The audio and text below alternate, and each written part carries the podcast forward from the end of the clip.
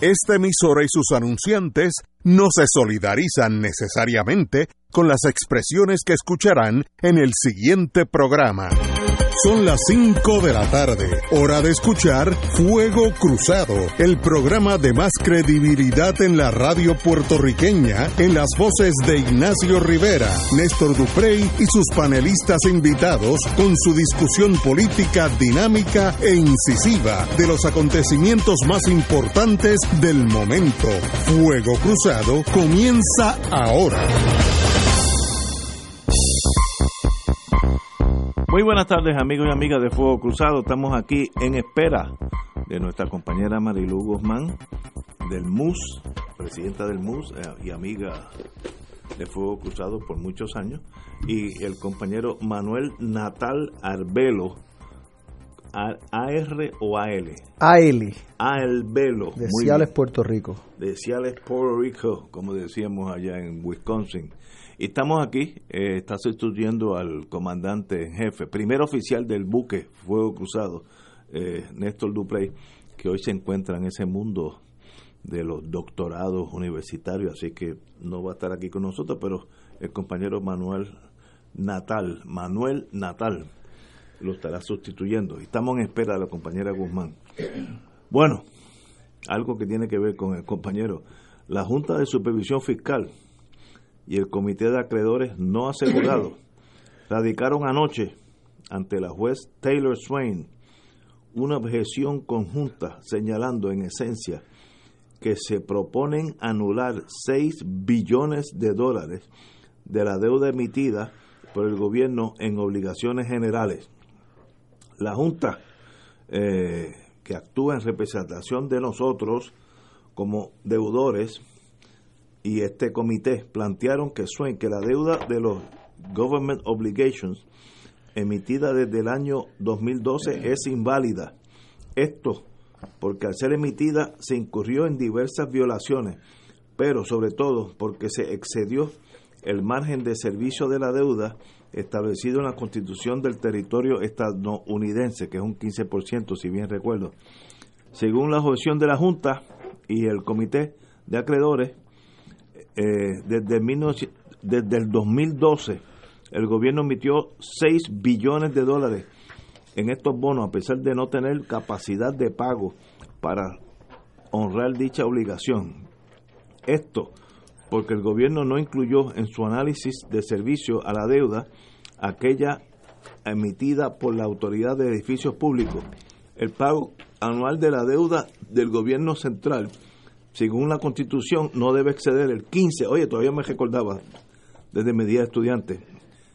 Cito de nuevo, el pago anual de la deuda del gobierno central, según la constitución, no debe exceder el 15% del promedio de recaudo del fisco en los años, dos años previos a la emisión. Por tanto, estamos diciendo, compañera, bienvenida. Gracias. Eh, estamos indicando para yo creo que sorpresa de muchos, que la Junta y el Comité de Acreedores no asegurados están indicando, miren, señora juez, Swain, hay 6 billones de los 12 algo de obligaciones generales que son nulas porque se prestaron por encima del límite constitucional de coger prestado. ¿Es válido eso? No? Eso es fascinante para los abogados porque levantan mil vertientes, todas interesantes. Pero tenemos aquí a alguien que desde el principio, tal vez por su juventud y su intelectual, su intelecto, desde el principio dijo que había que auditar esta deuda. Esto es como una mini auditoría de la Junta en torno a lo que se debe o lo que no se debe. Manuel Natal Albelo. Muy buenas tardes Ignacio, muy buenas tardes a Mariluz y a todas las personas que nos pueden estar sintonizando y, ya tú excusaste a Néstor, le agradezco la, la oportunidad, eh, sobre todo en, en, un día como hoy, con una noticia como esta. La primera... ¿Tú estuviste envuelto en esto bueno, desde la soltada? Desde el 2014, cuando presentamos el primer proyecto para declarar una moratoria al servicio a la deuda. Después, en el 2015, presentamos el primer proyecto para crear una comisión para la auditoría de la deuda proyecto que fue ignorado por la por el liderato de entonces de la mayoría en la Cámara de Representantes, en aquella, en aquella ocasión presidida por Jaime Pereyó, y que en una coyuntura en particular, cuando el Ejecutivo, liderado por Alejandro García Padilla, necesitaba aprobar un proyecto de enmienda a la ley del Banco Gubernamental de Fomento, gracias a la colaboración de compañeros como Luis Vega Ramos, Luis Raúl Torres Cruz, Carlos Vargas Ferrer, que en paz descanse, pudimos trancarnos y decir nosotros no vamos a votar a favor de ningún proyecto hasta que no se cree una comisión para la auditoría de la deuda y así fue que como a regañadientes con las muelas de atrás el entonces gobernador accedió a la creación de la comisión para la auditoría de la deuda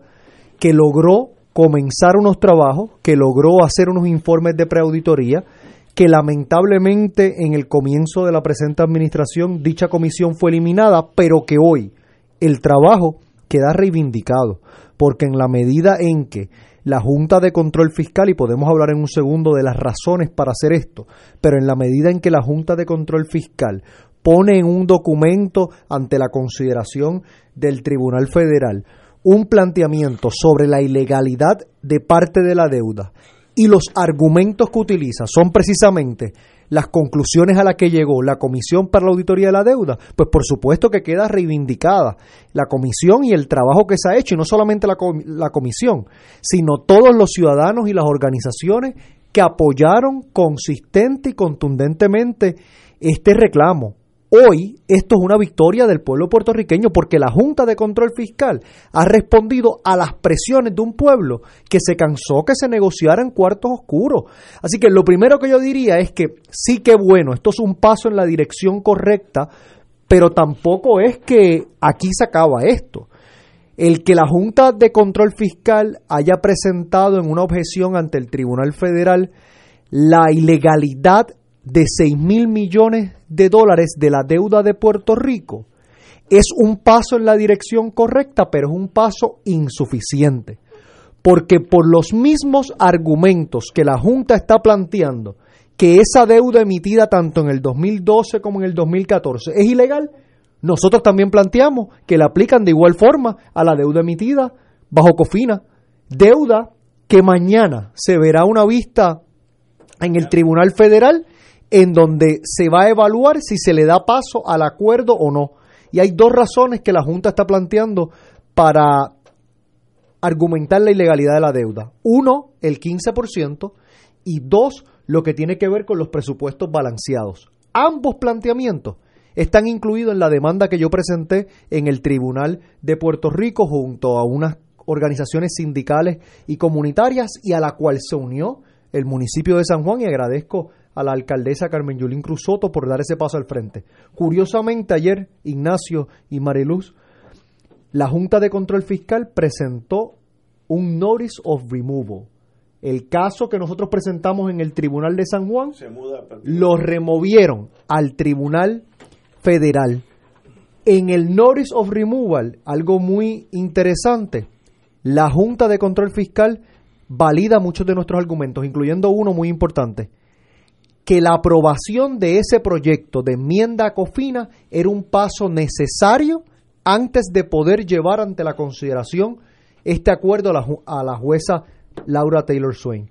Y está diciendo, este caso tenemos que removerlo a la jurisdicción federal porque de conceder los, los remedios que están pidiendo los demandantes no se podría implementar el acuerdo de COFINA. ¿Qué quiere decir eso en Arroyo Bichola para el pueblo puertorriqueño?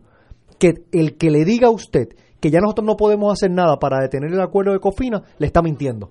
Nosotros no solamente vamos a ir mañana a manifestarnos frente al tribunal, en mi caso tengo el privilegio de haber sido escogido eh, entre las 24 personas que van a poder dar testimonio como parte de la ciudadanía puertorriqueña en, en, ese proceso que se va a llevar a cabo entre mañana y el jueves. Pero adicional a eso tenemos un turno al bate, tenemos un turno al bate que quizás no estábamos contemplando, que es con esta demanda impugnando la constitucionalidad de Cofina. Así que esto es un paso en la dirección correcta que sin duda alguna no es suficiente. Compañera María de Lourdes Guzmán, buenas tardes. Buenas tardes. Eh, yo creo que, que mucho más allá de lo que ha dicho Manuel, es muy poco lo que yo puedo añadir, ¿verdad? Porque Manuel, como quien dice, es de los precursores de este movimiento en pro de la auditoría de la deuda. Y recuerdo cuando él, en compañía de otros eh, representantes populares, hizo este clamor eh, que cayó en oídos sordos del entonces eh, gobernador Alejandro García Padilla, fue descartado por, por, por los, la clase política en aquel, poder, en aquel momento, particularmente la de los partidos mayoritarios, eh, y, y, hoy, como bien señala Manuel, creo que esto es una muestra que reivindica ese reclamo.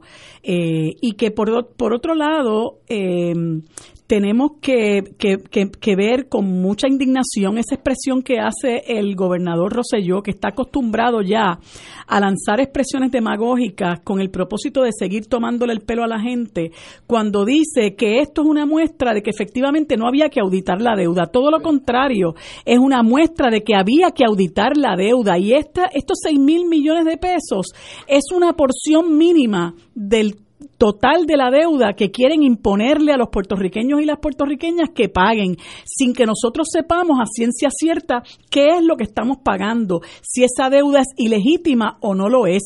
Y nosotros estamos reclamando desde hace mucho tiempo. Afortunadamente ese clamor, eh, a ese clamor se ha unido mucha gente más en la medida en que han ido tomando conciencia de la necesidad de que se audite la deuda. Si esta deuda de 6 mil millones de dólares que tiene que ver con las transacciones, la emisión de bonos de, de, la emisión de deuda de la Autoridad de Edificios Públicos, por las razones que se explica en los medios de comunicación, de que excede el 15% eh, de margen prestatario que, debe tener el gobierno. Eh, imagínese usted qué es lo que hay en el resto de la deuda que se nos imputa.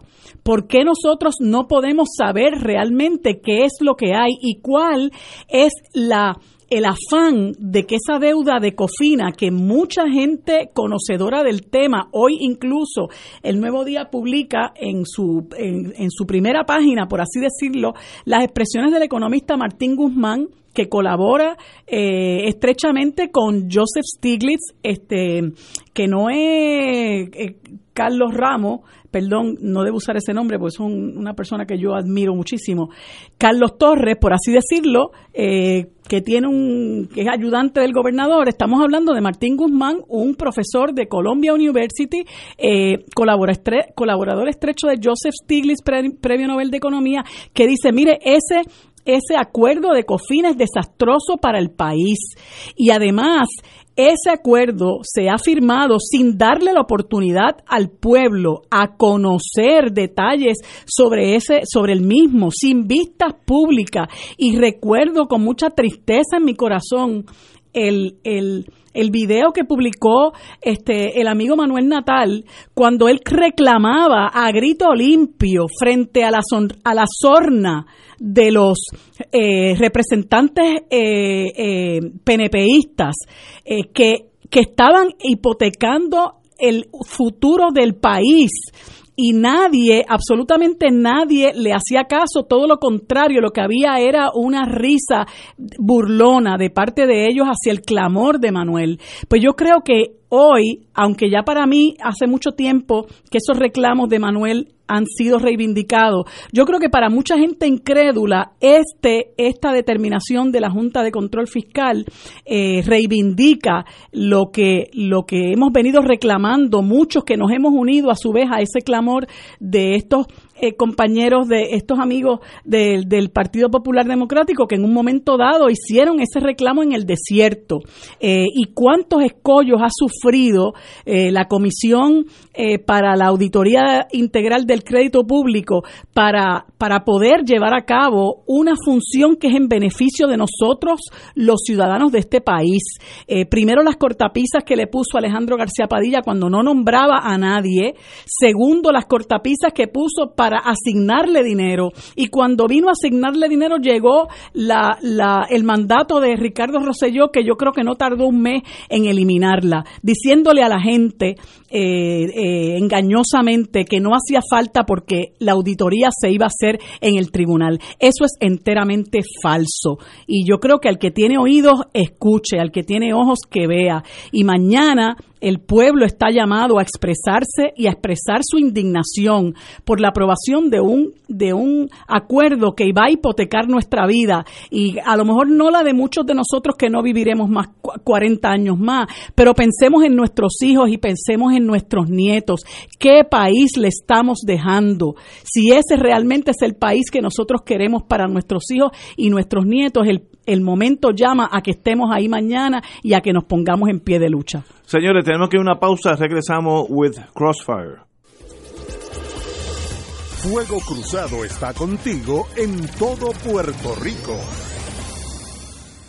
La oficina médica del Dr. Ramón Luis López Acosta, especialista en medicina de familia, provee servicio a pacientes adultos y geriátricos de manera continua y comprensiva, servicio de medicina primaria preventiva y de medicina intrahospitalaria a nuestros pacientes, localizada en la calle Lloveras 650, edificio Centro Plaza, suite 207, Santurce, cerca del Hospital Pavía. Llámenos al 787 725 7888 725-7888 y haga una cita para evaluación. Aceptamos la mayoría de los seguros médicos Advantage y comerciales.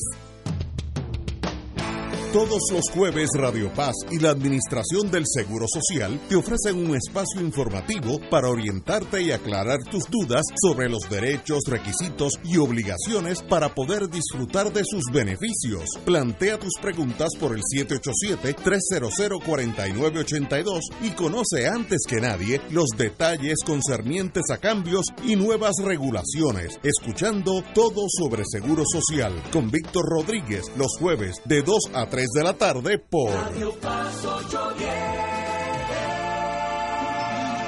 Anímate, pues queremos invitarte a una experiencia única, a visitar la tierra donde nació, vivió, murió y resucitó nuestro Señor Jesús, que marcará, transformará y desatará un proceso de crecimiento espiritual. Anímate y ven a orar con las Sagradas Escrituras y a tener un encuentro personal con Jesucristo, pues no somos turistas, somos peregrinos. Podrás celebrar la Santa Misa en los santos lugares y el sacramento de la confesión. No te arrepentirás de ir, será del 29 de mayo al 9 de junio los precios que te ofrecemos son con las tres comidas diarias incluidas y pasaje aéreo con sus impuestos. Para más información llama a los teléfonos 787-929-4070 y 787-755-8670. Director espiritual y coordinador, Padre Danilo Martínez Duarte. Llama ya.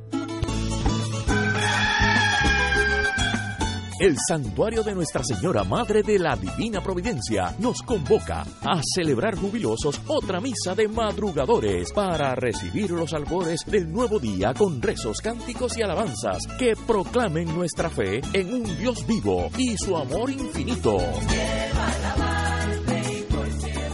Congrégate desde las 5 de la mañana con tus hermanos este sábado 2 de febrero en el Santuario Nacional de Nuestra Señora, Madre de la Divina Providencia en Cupey. Transmisión en directo por Radio Paz 810 AM y Radio Paz 810.com. Además, por Oro 92.5 y Radio Oro FM.com. Info 787-646-9448. Santuario de la Providencia.org.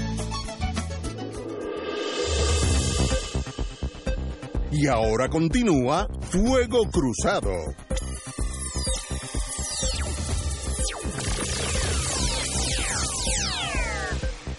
Regresamos, amigos y amigas. Eh, la reacción del señor gobernador, eh, creo que lo indicó eh, la compañera Guzmán, indicó que la solicitud hecha por la Junta de Control Fiscal y el Comité de Oficial de Acreedores nos ha asegurado, es decir, comité, para objetar mil millones de dólares de la deuda de bonos dio razón a que no hace falta la comisión para auditar la deuda. Así que está, hay dos visiones entre los compañeros y el señor gobernador, dos visiones opuestas. Él dice, esto prueba que el tribunal puede hacer esa auditoría, así que no hay razón por establecer un comité que establezca esto. Cito al señor gobernador, establezco que el tiempo nos dio la razón. Hace más de un año hubo una discusión sobre la auditoría de la deuda y dijimos que estos asuntos de legalidad o ilegalidad se iban a dilucidar en el tribunal. Hoy vemos este primer paso que se está dando. Se va a llevar ante la Corte, se va a evaluar y mi posición es que si encuentran los elementos de ilegalidad no se va a pagar. Yo quiero añadir algo, y yo no soy abogado de contribuciones, de, finanzas, pero como dicen en Madrid, en Sevilla no me he caído de lo alto de un olivo. La defensa de los acreedores de estos bonos, y estoy hablando de los bonos bona fide, los que compraron el bono a su precio, 100 de 100. Si costaba 100 pesos, compraron un bono a 100 pesos, no los buitres, que eso es otra categoría. La defensa de estos bonos, los bonafides, va a ser la, en el mundo anglosajón clean hands. Yo actué de buena fe. El gobierno de Puerto Rico me hizo un prospectus, que es como un pequeño librito que tú dices, aquí está todo lo que yo voy quiero eh, eh, indicarles a ustedes para que compren mis bonos. Esto está auditado por unos contable, tiene el visto bueno de unos de los superbufetes en Puerto Rico, etcétera. Por tanto, si usted invierte en mí, usted está seguro. Eso se llama prospectus. El mentir en un prospectus es un delito federal, porque el, capitalismo funciona de que el que recibe ese prospectus en Madison, Wisconsin, está seguro que lo que lee allí es la verdad. Así que estoy partiendo de la premisa que el gobierno de Puerto Rico no mintió Estoy partiendo de esa premisa. Si eso es así, yo, una enfermera que metí 100 mil dólares en bonos de Puerto Rico, confiando en ese prospectus, tengo derecho a cobrar. Ah, que el contrato es nulo porque Puerto Rico brincó el 15%, no hay problema. Declare el contrato nulo, pero usted me debe mis 100 mil pesos porque usted se lo gastó hay ahí enriquecimiento injusto. Yo no estoy diciendo que yo estoy correcto en mi visión, estoy pensando como abogado de los bonistas que no lo soy. Estoy pensando lo que va a decir el otro bando. Cuando uno va a corte, parte de la estrategia de uno es ponerse en la camisa del adversario y o blusa en este caso, ya que tenemos aquí a la compañera, y pensar lo que el otro va a alegar porque el otro no es manco el otro es tan competente como tú. Lo que van a alegar es clean hands. Yo invertí en Puerto Rico confiando en la pureza de los procedimientos puertorriqueños. Si usted es un país que no es de ley y orden, ah, eso es otra cosa, yo no lo sabía. Eh, por tanto, es una alegación que no es frívola, bajo el concepto de, el common law, clean hands es muy, muy eh, importante esa alegación, muy, tiene peso. Por tanto, eso lo veremos, llegará al circuito, estoy seguro que llegará al Supremo de Estados Unidos. No estoy diciendo que va a ganar, quién va a perder, no sé, eso lo veremos en el futuro. Pero no hay duda de que Puerto Rico tuvo unos años de locura institucional, cogieron prestado bajo alegaciones que no eran totalmente eh, válidas o certeras eh, ordeñando la vaca hasta el máximo. Yo estoy seguro que hubo abogados de esos que preparan esos prospectos, muy competentes, muy finos, muy elegantes, pero que estiraron el chicle a ver lo más que daba. Y esas personas pueden el día de mañana ser responsables. En estos días la Junta dijo que iba a investigar estas entidades, abogados, etcétera, que estuvieron en la confección de estos prospectos. Así que esto, esto está empezando, esta batalla es a 15 encuentros, 15 rounds, y estamos en el primero. Yo creo que es muy bueno que se cuestione esto, porque eso precipita este choque con la realidad. Puerto Rico le mintió a los bonistas, si no les mintió, de mala suerte. Ahora, si le mintió, el gobierno de Puerto Rico continúa siendo responsable. La enfermera que metió los 100 mil pesos en Madison, Wisconsin y compró bonos de buena fe, descansando en un prospecto que decía que 2 y 2 es 4. Arturo me dice que es 8. No, Estados Unidos va a fallar a la larga a favor de esta señora. Lo puedo decir desde ahora porque it is the way it is. El sistema capitalista vive defendiendo el sistema capitalista. Esto no estamos en Leningrad, estamos en, en Washington DC. Ahora es interesantísimo los planteamientos legales. Esto no se va a dilucidar aquí con la juez Taylor Swain.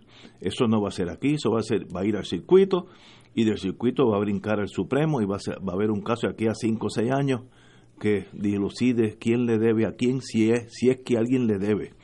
Ahora el trabajo de los jóvenes y eso es lo bueno de ser jóvenes de estos muchachos como los natales que están aquí en el día de hoy. Qué bueno que hay gente así todavía en el mundo, que cuestionan el establishment, porque los viejos tenemos la desventaja que ya queremos acomodarme con el, con el establishment. Eso es típico de la edad. Yo no quiero cambio ya porque ya yo tengo lo que yo quiero, yo estoy viviendo lo más bien, deja las cosas como están. Y viene la juventud, que son los que crean las grandes revoluciones en este plano, una revolución jurídica, en otros planos, revolución armada, siempre de jóvenes. Nadie a los 80 años hace una revolución, eso, eso no, no, ha existido, son los jóvenes. Así que muy bueno por Natal, Manuel Natal. Si te llega hoy Carlos, que estaría al pie del cañón. estaría al pie del cañón estaría. Pero, pero Ignacio, pero, yo te pregunto lo siguiente. ¿Cómo sabemos, cómo, la historia esa que, que, que tú haces de la enfermera, cómo en realidad sabemos que esos son los bonistas de Puerto Rico? Porque eso es una historia que se repite y no es la historia de aquí de Puerto Rico, esa historia, no, yo lo sé, pero esa es la misma narrativa que nos, nos ponen en otros espacios, que nos dicen en los anuncios, que le decían a la gente en Argentina, que le decían a la gente en Grecia. Y según una revista estudiosa de este tema, que evaluó la deuda de Puerto Rico para el año 2016, hace dos años, esta cosa ha empeorado, para el año 2016 estimaban que cerca del 75% de nuestra deuda estaba en manos buitres. ¿Qué quiere decir eso, Ignacio, nuestro público radio escucha? Que la enfermera de Wisconsin que habla Ignacio, que compró el bono cuando Puerto Rico tomó prestado, ya no es la dueña de ese bono, lo vendió a 35 chavos al que ahora quiere cobrar el peso completo más los intereses. Curiosamente, en un estudio que hizo una organización llamada Little Sis, que fue publicado esta, la semana pasada, disculpa, se establecieron dos de los principales ganadores del acuerdo de Cofina. Son dos firmas de fondos buitres de Nueva York. Entre ambas firmas, luego del paso del huracán María, compraron sobre 650 millones de dólares en bonos de Cofina con este acuerdo, solamente con esa inversión que hicieron hace menos de un año, entre esas dos firmas, esperan ganar más de 300 millones de dólares. Yo Así que, que yo creo que, que, ¿por qué la auditoría es importante? Porque la auditoría nos va a permitir saber a quién en realidad le debemos, a ver si es verdad que le debemos a, esa enfermera, a esa persona aquí en Puerto Rico, al amigo que está aquí presente que quizás le prestó al gobierno puertorriqueño, o si muchos de esos, de, de esos bonistas originales vendieron su deuda en el mercado secundario. Lo segundo, Puerto Rico tú hiciste una afirmación de que Puerto Rico le mintió a los bonistas. Ojo, porque quizás no fue por el gobierno de Puerto Rico, porque quizás fue a raíz del asesoramiento que recibieron de instituciones financieras como UBS, que le dicen al gobierno, pues claro que puedes emitir esa deuda, pues claro que puedes tomar prestado, y luego se viran y le dicen entonces a aquellos que son sus inversionistas, le dicen, oye, tengo esta deuda del gobierno de Puerto Rico, esto es seguro y le dice al gobierno que puede coger prestado y le dice a su cliente que, que invierta en eso, ellos no invierten en eso, ni para Dios, porque el dinero de ellos está seguro. Y entonces cogen una comisión millonaria por eso. Así que, hay que ver quién le mintió. Y lo tercero, la estrategia de negociación, es verdad. Esto también puede ser una estrategia de negociación de la propia Junta. Que la Junta diga, yo voy a demandar a esos bonistas de las obligaciones generales porque ahora voy a empezar a negociar con ellos y voy desde lo más malo, que estoy planteando que la deuda es ilegal, hasta sentarme y terminar negociando un acuerdo que al final es favorable para los bonistas, como el que negociaron como por Cofina. Así que yo por eso levanto bandera de decir que bueno, esto es un paso en la dirección correcta, pero no es que nos vamos entonces ahora a echar para atrás, vamos a estar pendientes, porque esta Junta hizo eso también hace unos meses, cuando el Comité de Acreedores No Asegurados planteó la ilegalidad de Cofina y al final la Junta vino y negoció lo que quiso con estos bonistas. Y lo último, Ignacio, lo del gobernador El gobernador dice que la auditoría se debe hacer en el tribunal, pero en, va al tribunal y se opone la auditoría, porque cuando el comité de acreedores no asegurados dijo que se auditara la deuda de Cofina, el gobierno se opuso. Y en el presente se están oponiendo también a la auditoría. Así que el gobernador no quiere la auditoría por la comisión, dice que lo haga el tribunal. Cuando lo va a hacer el tribunal, se opone. La pregunta que tenemos que hacernos es por qué el gobernador se opone. Sabemos que el gobernador es bonista. Sabe, eso está constatado en sus planillas de por lo menos el año 2015 y del 2016. Sabemos que el gobernador es bonista. ¿El gobernador tiene algo que perder o ganar con esta reestructuración de la deuda? Buena pregunta. Vamos a una pausa, continuamos con este interesante tema. Fuego Cruzado está contigo en todo Puerto Rico.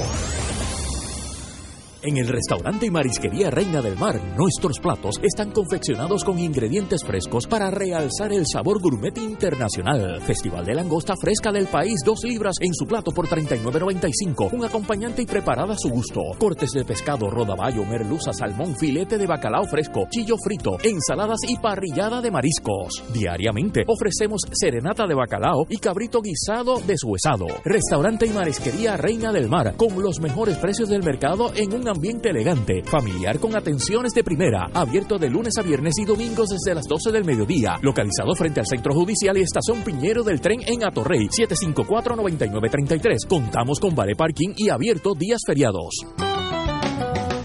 Escucha los sábados a las 5 de la tarde para servirte un programa del Colegio de Profesionales del Trabajo Social de Puerto Rico con los temas de interés a la comunidad. Recuerda, los sábados a las 5 de la tarde para servirte por Radio Paz 810. La Corporación de las Artes Musicales le invita a la gala del sexagésimo aniversario de la Orquesta Sinfónica de Puerto Rico, con la participación de la soprano puertorriqueña Ana María Martínez y la Coral Filarmónica de San Juan, todos bajo la dirección del maestro Maximiano Valdés.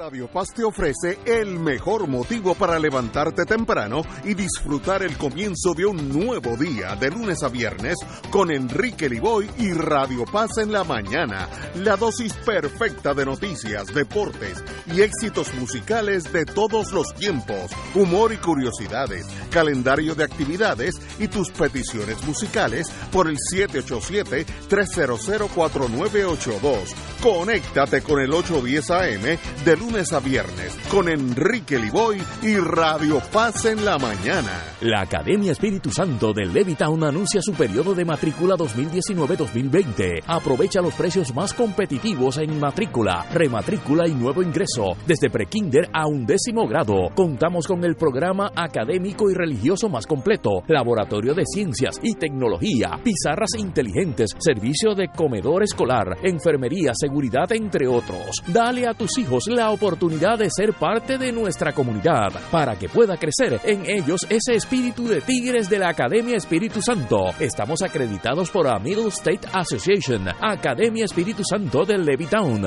iluminados por el Espíritu, guiados por la fe. 7840905, 7840160 o accede a academiaespiritusanto.org. Ciertas restricciones aplican.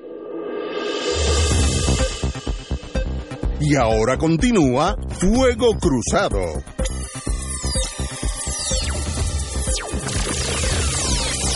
Amigos, regresamos con este tema de los bonos y la decisión de la Junta de cuestionar 6 mil millones de dólares de deuda por ser inconstitucional, ya que brincaba el 15% de la limitación de deuda de, de, que está en la Constitución de Puerto Rico. Yo, si fuera juez, y no lo soy, me hubiera gustado juez, ser juez alguna vez en mi vida, creo que sería bastante bueno, porque soy tiendo a ser neutral.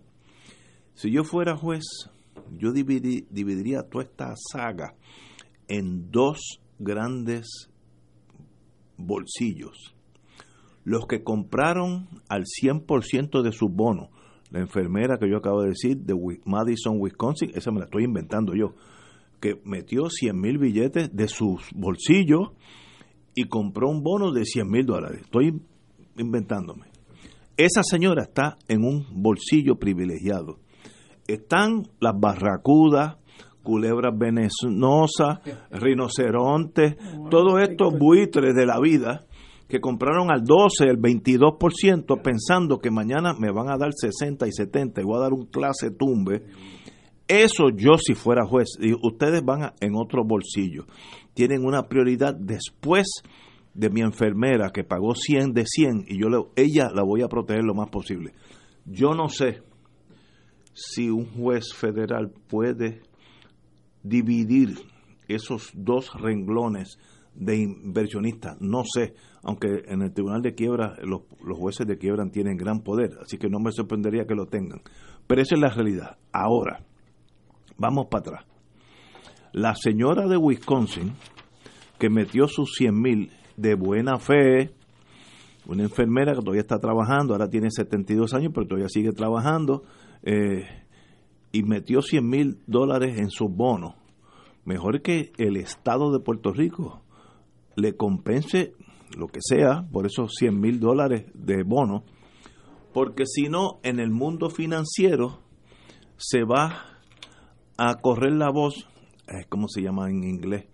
Eh, eh, ahorita me viene la palabra, pero en español sería un estado fugitivo, rogue state, un estado fugitivo, que quiere decir que nadie le va a prestar más nunca a Puerto Rico. Y eso ni los Estados Unidos vive aislado. Así que este problema de nosotros no solamente es el problema instantáneo, ¿qué vamos a hacer con los bonos que compró doña Smith allá en Wisconsin? Sí, y los buitres, ¿cómo hacemos eso? Pero después de eso, y los muchos de, puertorriqueños que hicieron lo mismo, después de eso es, Puerto Rico va a tener standing para poder pedir 100 mil dólares en préstamo.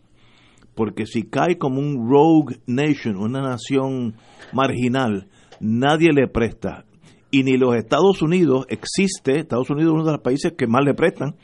Por ejemplo, si Puerto Rico ahora necesita reponer dos turbinas de dos turbinas de gas en Aguirre que ya están para reponerse, cada una vale 250 millones de pesos. Eh, ¿Alguien le va a prestar dinero ahora mismo a Puerto Rico para esas 250 millones de dólares? ¿O nos quedamos a oscuras? Esos son los problemas que se enfrentan en los 10 próximos 5, 10 años Puerto Rico podemos ganar el caso, no pagarle a nadie y morirnos de inanición, porque Puerto Rico caería en la página de Cheo en el mercado mundial, a menos que declaremos, nos salgamos del mundo y vivimos un mundo aparte, pues no hay problema. Pero, pero cuidado con eso. Eh, Cuba, que es un poco más socialista que nosotros, en estos días, un poco, por, por no exagerar, en estos días llegó un acuerdo con Trump para que se pueda usar dinero bancario norteamericano para financiar compras de agricultura. Eso es Cuba. Cuba no puede sencillamente decir, pues yo voy a comprar 20 millones de dólares en manzana, aquí están los 20 millones. En Estados Unidos ahora se puede, de, Trump acá, y en eso es positivo a Trump, se puede financiar con dinero americano. Así que esto no es un complejo de quién gana el primer round y el segundo. Estamos jugando el destino de Puerto Rico. Yo estoy seguro que la mitad de esa deuda fue emocionalmente, estoy hablando ahora, no, no jurídicamente, dinero ilegal, nos las gastamos en la nada, en lujos, en privilegios, en retiros que la gente ni, cotizó y tiene unos super retiros, en los megacarros, aquí en Puerto Rico todo el mundo tiene un carro del gobierno, en Estados Unidos hay menos carros del gobierno que en Puerto Rico, una locura. Tenemos que pasar hacer una revolución interna, y eso nunca es fácil, y crear un nuevo Puerto Rico. Y yo creo que la juventud como Nadal con T y Nadal con D, toda esa juventud debe hacer un nuevo Puerto Rico, porque el que le estamos dejando es un basket case, es un, estado fallido. Nosotros gastamos 130 billones de dólares, 100 en deudas normales, eh, y 30 eh, o 40 en las pensiones.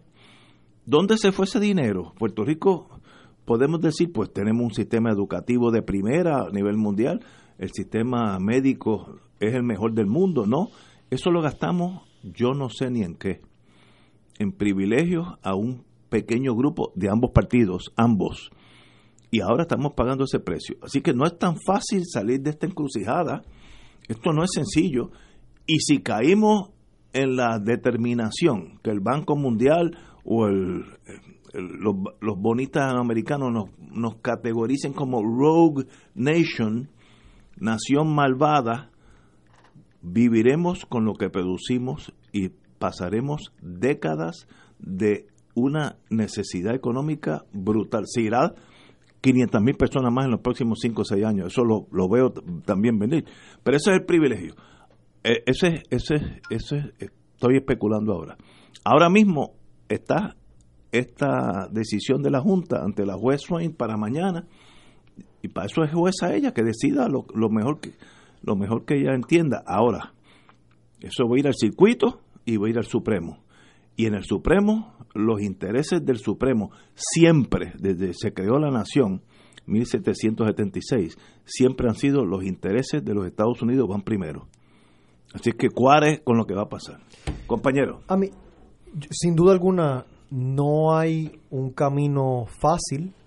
Eh, todos los caminos, en cierta manera, son inciertos.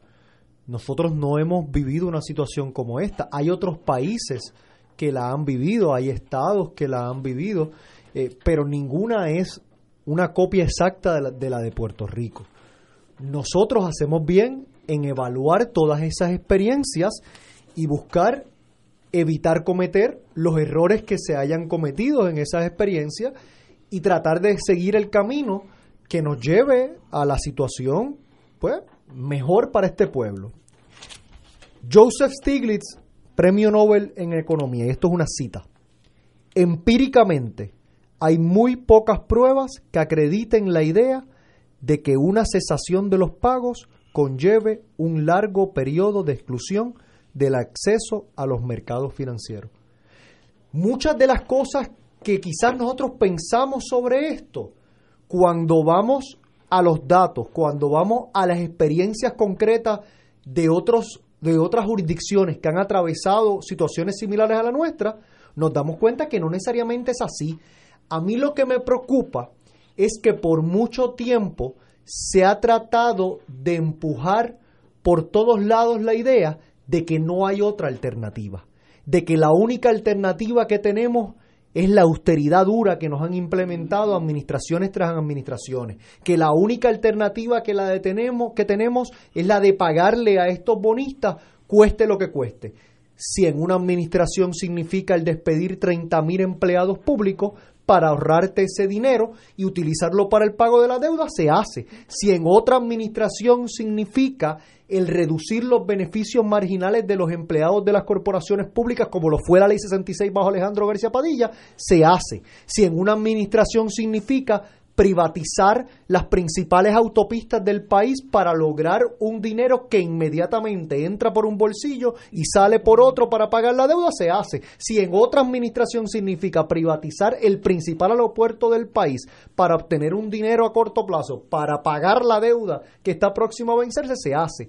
Y yo creo que hacemos bien en resistir la idea de que hay un solo camino, de que no hay alternativas, de que lo que no sea esto es peor a esto. Y eso es lo que nos están diciendo con este acuerdo de Cofina. Hoy yo escuché al señor al licenciado Cristian Sobrino, que actualmente no es solamente el representante del gobernador ante la Junta de Control Fiscal, sino también es el director de AFAF, que sabemos que es la entidad principal del gobierno en este proceso de negociación. Y estaba diciendo que las objeciones ideológicas, decía el licenciado Sobrino, al acuerdo de Cofina, nos podrían llevar por un camino peor, que debemos aceptar esto porque la alternativa es una alternativa peor. Y yo me pregunto, ¿qué sería peor que los hijos que no tenemos, que los nietos y nietos que quizás todavía no tenemos ni pensado que vamos a tener, sean los que tengan que pagar por las decisiones que se están tomando hoy, que quizás este año, el próximo y quizás hasta el próximo, tenemos un alivio en el pago de la deuda, pero ya para el 2021, 2022, eso se dispara.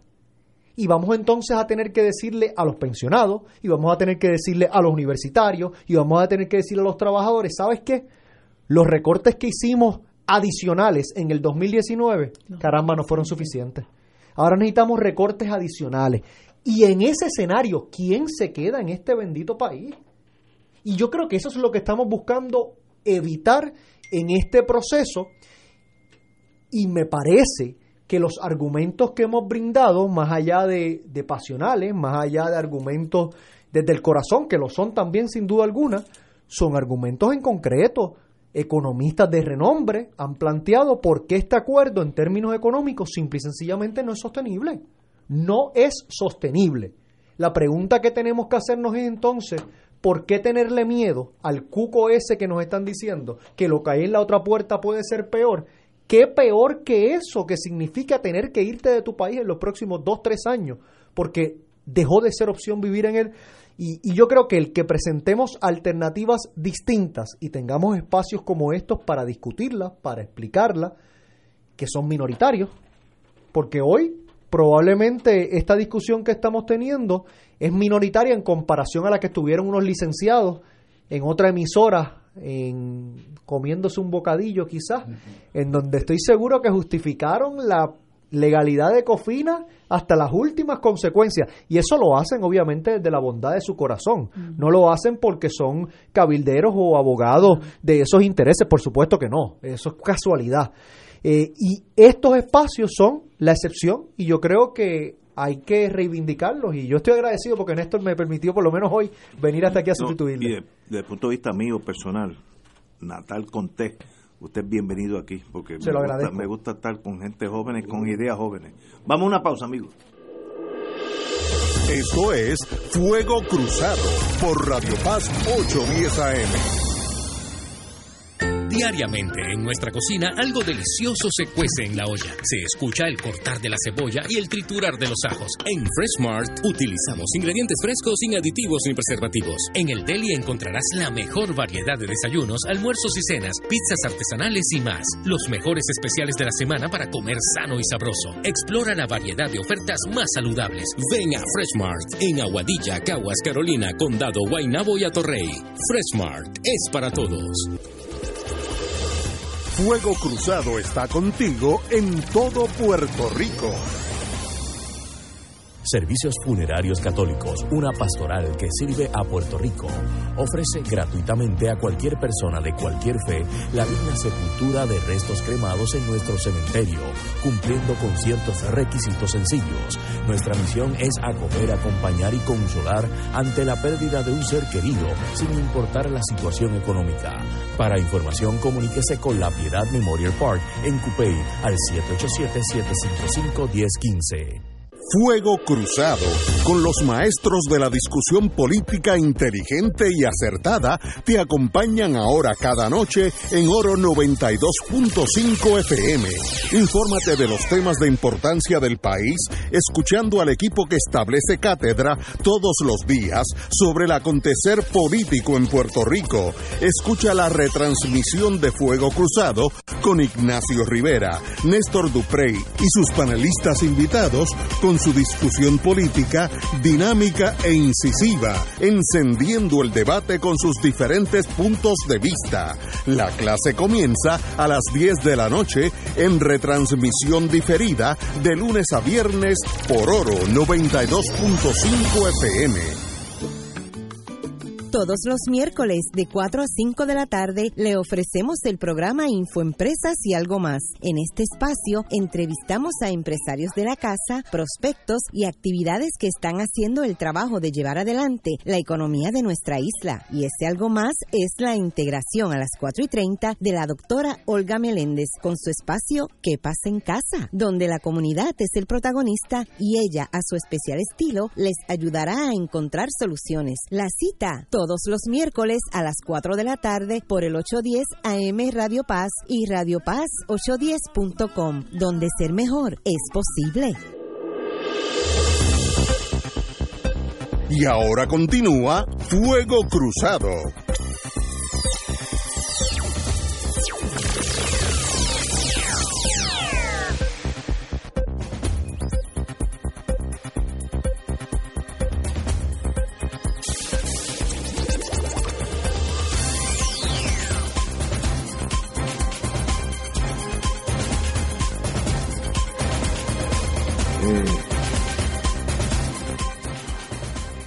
Pero volvemos a Fuego Cruzado.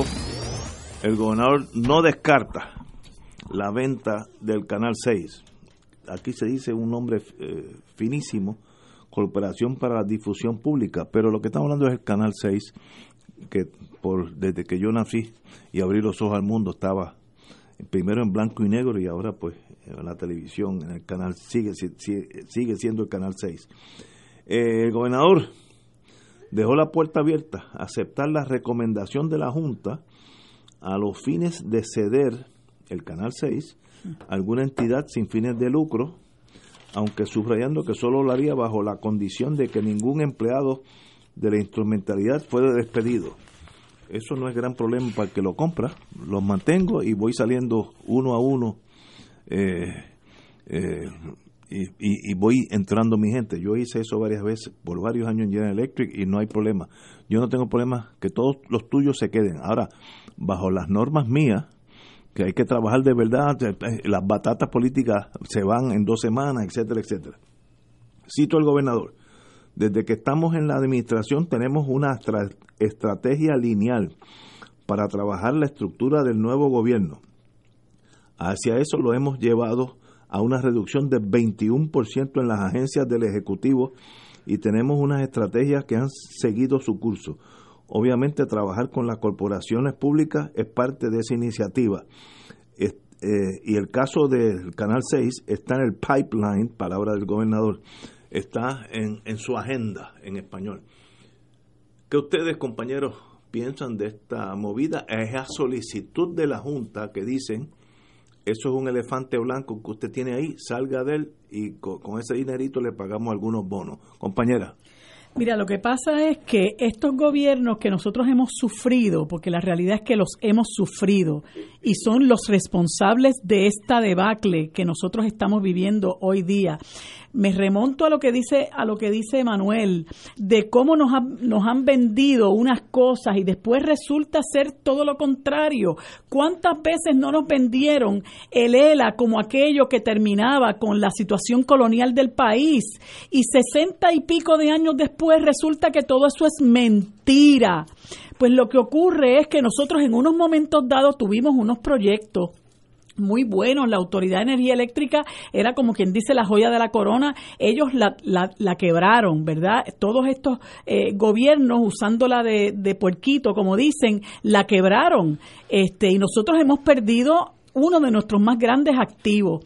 Pues el WIPR es una estación del pueblo de Puerto Rico que, le, que no es una eh, que no, no tiene fines comerciales, no es una estación que se concibió para tener fines comerciales, sino fines educativos. Y de ahí que, que, que, tiene una, eh, una colección de, de, de, material que es valiosísima sobre lo que es nuestra historia, sobre, material fílmico importantísimo sobre nuestra historia, pero a estos gobiernos no les importa. Entonces, de un tiempo a esta parte, se ha entendido por quienes han administrado la emisora del pueblo de Puerto Rico, que debe, repito, existir con fines educativos, que tiene que competir con las las emisoras comerciales. Entonces eso es desvirtuar la razón de ser de WIPR. Y en la medida en que usted va haciendo eso, porque usted no valora ese activo como lo que verdaderamente es, pues entonces poco a poco lo va abandonando y se convierte en eso mismo, en un elefante blanco. Entonces, ¿qué es lo que hacen estos eh, neoliberales? Pues yo, todo lo que es público, yo lo voy a dejar a su suerte, yo lo voy a abandonar y cuando ya no sirva, ya se convierta en un tropiezo, ay, vamos a privatizarlo y le empiezo a vender a la gente la necesidad que hay de privatizarlo. Lo que pasa ahora mismo con las PR5 y PR22 ¿Qué necesidad teníamos nosotros de vender dos de nuestras autopistas más grandes? ¿Para qué?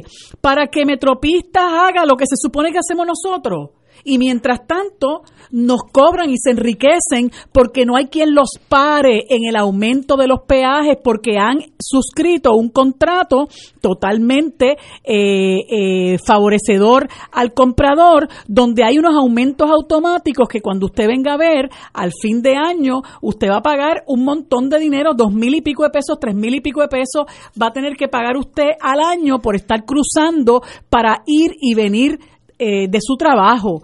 Eh, y entonces algo similar está pasando con WIPR. De un tiempo a esta parte, WIPR, que en un momento dado era una extraordinaria eh, estación eh, y, que, y que proyectaba muchísima cosa valiosa de lo que es nuestra historia, de lo que es nuestra cultura, de lo que es nuestro trabajo fílmico, eh, de lo que es nuestro trabajo incluso artístico pues de un momento a esta parte lo han querido convertir en otra emisora eh, comercial más. Y eso no funciona así porque no está concebida para competir con las emisoras eh, eh, comerciales que lo que quieren es enajenar a la gente, involucrarnos en el faranduleo, en el lalalandia, en la tontería. Y hoy pues usted vea eh, WIPR y se va a dar cuenta que es una la oferta de WIPR pues es algo que no motiva a la gente porque realmente no se le ha dado el valor que, que tiene esa, esa emisora. Obviamente nosotros tenemos una, un montón de, de apátridas dirigiendo los destinos de este país, que poco le importa realmente aquello que es del pueblo de Puerto Rico, que debe ser para servir los intereses del pueblo de Puerto Rico y poco les importa que salgamos de ese activo. La Junta de Control Fiscal es exactamente eso mismo. La Junta le, le importa poco si nosotros nos morimos mañana. Ellos lo que quieren es que los bonistas cobren y ven todo lo que le huela, están como los tiburones, todo lo que le huele sangre, para allá van. Todo lo que le huela a dinero, para allá van. Ah, pues mira, tenemos a WIPR, vamos a venderla. Tenemos esto, vamos a venderlo. Tenemos esto, vamos a venderlo. Y nosotros los puertorriqueños y nuestro país se ha convertido en pura mercancía. Yo creo que es hora de decir basta ya, porque esto es un abuso de parte de esa gente que viene aquí, que ninguno de ellos va a sufrir las penurias que vamos a sufrir nosotros mientras nos nos, em, nos, nos, hunden en la miseria, ni nuestros hijos ni nuestros nietos. Ellos cogen un avioncito y se va empezando por la Yaresco, que es una descarada, ganándose 650 mil pesos y con la misma boca de comer, que le dice a las agencias de seguridad, bueno, busquen los chavos, si ustedes quieren más chavos para la policía, pues búsquenlo, así tranquilamente porque ella coge un avión y va y viene y debe vivir como una como una aristócrata, como una aristócrata, ¿no? Pues entonces nosotros y todos los países progresistas tienen sus eh, emisoras de radio y televisión públicas precisamente para darle el servicio público a la gente, servicio que la WIPR hace tiempo que no está dando. Mira, yo tengo esta espina en el corazón porque porque porque lo sufrí en carne propia el amigo Silverio Pérez tenía el, en un momento dado el programa de mayor audiencia en esa estación, de mayor audiencia, y aquel programa era una joya. El primer programa del que ellos salieron cuando llegó Batista fue el de Silverio Batista. Pérez. Batista. El que está ahora. Ah, ah sí. pensé que era el Uy, No, no me hable de, de Fulgencio. es cuando llegó el señor Rafael Batista, ese fue el primer programa del que salieron. No solamente eh, menospreciando el trabajo de ese equipo que tenía Silverio, sino la audiencia que lo respaldaba. Eso no le importó a la administración de WIPR porque había que salir de Silverio. Y así por el estilo, un menosprecio al derecho que tiene la gente a recibir eh, televisión de calidad. ¿Y a qué nos empujan? A recibir pues lata. he visto otros programas esporádicamente ahí de, de, de, de, artistas, de entrevistas y una un poco para, para hacer un calco de lo que hacen en las emisoras locales. Pues claro que ahora van a decir que es un elefante blanco, pero nosotros defendemos la esencia de lo que debe ser la estación de televisión pública del país, como en un momento dado defendimos nuestra telefónica, porque son activos de nuestro país, son servicios que todo país progresista debe ofrecerle a su ciudadanía. Vamos a una pausa, son las seis de la tarde, regresamos con el representante Natal. Fuego Cruzado está contigo en todo Puerto Rico.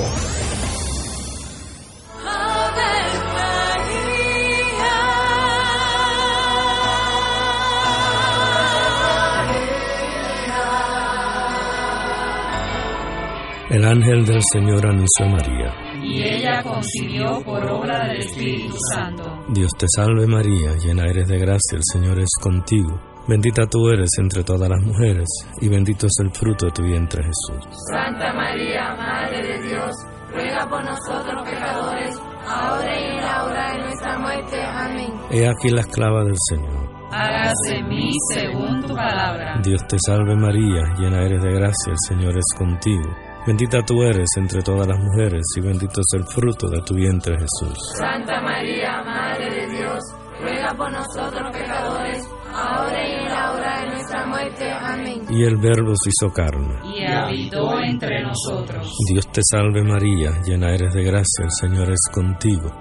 Bendita tú eres entre todas las mujeres, y bendito es el fruto de tu vientre Jesús. Santa María, Madre de Dios, ruega por nosotros pecadores, ahora y en la hora de nuestra muerte. Amén. Ruega por nosotros, Santa Madre de Dios. Para que seamos dignos de alcanzar las promesas de nuestro Señor Jesucristo. Oremos. Derrama, Señor, tu gracia sobre nosotros, que por el anuncio del ángel hemos conocido la encarnación de tu Hijo, para que lleguemos por su pasión y su cruz a la gloria de la resurrección, por Jesucristo nuestro Señor. Amén. Gloria al Padre, al Hijo y al Espíritu Santo. Como era en un principio, ahora y siempre, por los siglos de los siglos.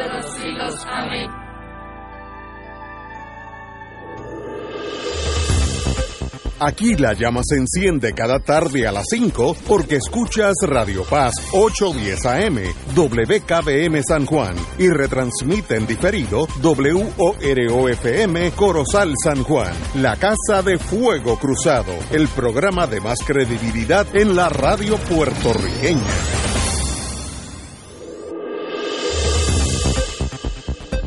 Y ahora continúa Fuego Cruzado.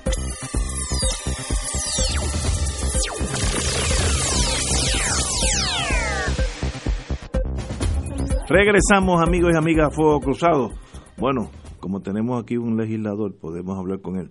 El Senado impulsará cambios en la Comisión Estatal de Elecciones. Como yo no entiendo mucho de eso, me gustaría que él me indicara después. La elección del presidente de la Comisión Estatal de Elecciones podría recaer en los miembros del Tribunal Supremo si se concreta una propuesta que analizará y discutirá el presidente del Senado, el señor presidente Tomás Rivera Schatz, como parte del nuevo andamiaje electoral que impulsará durante la presente sesión legislativa. Cito al señor presidente, obviamente dentro del requerimiento estaría la experiencia, los años de servicio, indicó Rivera Schatz. El proceso de elección, detalló, iniciaría con la elaboración por parte de un comité de jueces y juezas del apelativo eh, de una lista de 12 jueces o juezas activos hábiles para ocupar la máxima silla de la Comisión Estatal de Elecciones. Me gustaría, compañero Natal, que me explicara en español lo que yo acabo de leer Bueno. porque no he entendido. Primero que, que yo estoy en la Cámara de Representantes, es el senador Nadal el que está allá Pero- eh, con Tomás Rivera Chats y, y yo lo sé. Lo, si no, no, esto bueno, se torna ley, usted va a pasar sobre bueno, no, por supuesto, pero cuando hay un proyecto de ley que al momento, eh, según yo lo entiendo, no lo hay. Lo que tenemos son unas expresiones De- de- del- del presidente del Senado, Senado. de lo que él ha llamado una especie de reforma política y yo a eso le pondría un asterisco bien grande, eh, porque yo creo que más que una reforma política, Tomás Rivera Chats está haciendo Tomás Rivera Chats y está haciendo lo que le caracteriza. ¿Y cuál es, eh, bueno, que es ¿Qué es lo que está persiguiendo? a las- a llevar hasta las últimas consecuencias cada una de las peleas que da y en este caso eh, en lo que tiene que ver con lo que ha ocurrido en la Comisión Estatal de Elecciones, particularmente con Norma Burgos, lo que ocurrió con las personas que se quería para dirigir la comisión y la pelea o el pulseo que hubo entre, entre Tomás Rivera Chats y el gobernador Rosselló. A mí me preocupa que un tema tan importante como el organismo, el ente, se llame Comisión Estatal de Elecciones, sea lo que sea, que sea el que tenga la responsabilidad de dilucidar controversias electorales, se atiendan por la vía de la imposición de uno de los partidos, en este caso el Partido Nuevo Progresista. Yo creo que debe reinar el consenso entre no solamente, yo diría, los partidos existentes, debería reinar el consenso entre el pueblo puertorriqueño en la medida en que se proponen cosas para cambiar las leyes electorales, porque lamentablemente nuestro sistema electoral se ha hecho a la talla, a la medida de los partidos, principalmente los mayoritarios, y están hechos de una forma que buscan evitar que cualquier movimiento alternativo tenga posibilidades, que tengan ellos el control de cómo, cuándo y dónde se presentan alternativas distintas a ellos al pueblo puertorriqueño. Y ahora aquí pues parecerá como algo novel que Tomás Rivera Chat diga que será un tribunal o unos jueces escogidos por el Tribunal Supremo y demás. Pero, ¿quién controla el Tribunal Supremo de Puerto Rico? Otras palabras, que en vez de los tres presidentes de los diferentes partidos, nombrar el presidente de la comisión sería el Tribunal Supremo que lo nombra. eso es a grandes rasgos. En, en términos generales lo que se ha dicho, hay que ver en concreto la propuesta. Eh, yo creo que deberíamos tener un organismo electoral que no le pertenezca a los partidos políticos. Eh, si eso está dentro de las premisas del presidente del Senado, aunque por razones equivocadas, yo estoy de acuerdo con eso. Lo que yo no estoy de acuerdo es que se utilice ese sentimiento de solidaridad que tenemos con esa propuesta para buscar llevarnos de Guatemala a Guatapeor, de entonces ahora, con lo que ha ocurrido en tiempo reciente en el Tribunal Supremo, eh, y se sustituya eh, un proceso donde por lo menos entonces había un balance partidista, que no creo que es lo que debería reinar, pero por lo menos había eso, a que sea la imposición de la mayoría del Tribunal Supremo, que ya sabemos hacia dónde eh, se ha inclinado en tiempos recientes. A mí me gustaría hablar de reformas políticas reales, que, que de verdad representen lo que son las aspiraciones de este pueblo que en el presente está loco por tener la posibilidad de tener un referéndum revocatorio y de revocarle el mandato a los gobernantes, de tener una segunda vuelta para garantizar que las personas que sean electos gobernantes de este país tengan legitimidad, que la legitimidad que te concede la mayoría, que haya una limitación de términos, que haya una representación adecuada entre las personas que adquieren X cantidad de votos, que se permitan las alianzas entre las distintas, las, las candidaturas coaligadas eso debería ser una reforma política, electoral, eh, y, lamentablemente nos estamos quedando en las peleas pequeñas como esta. Compañera.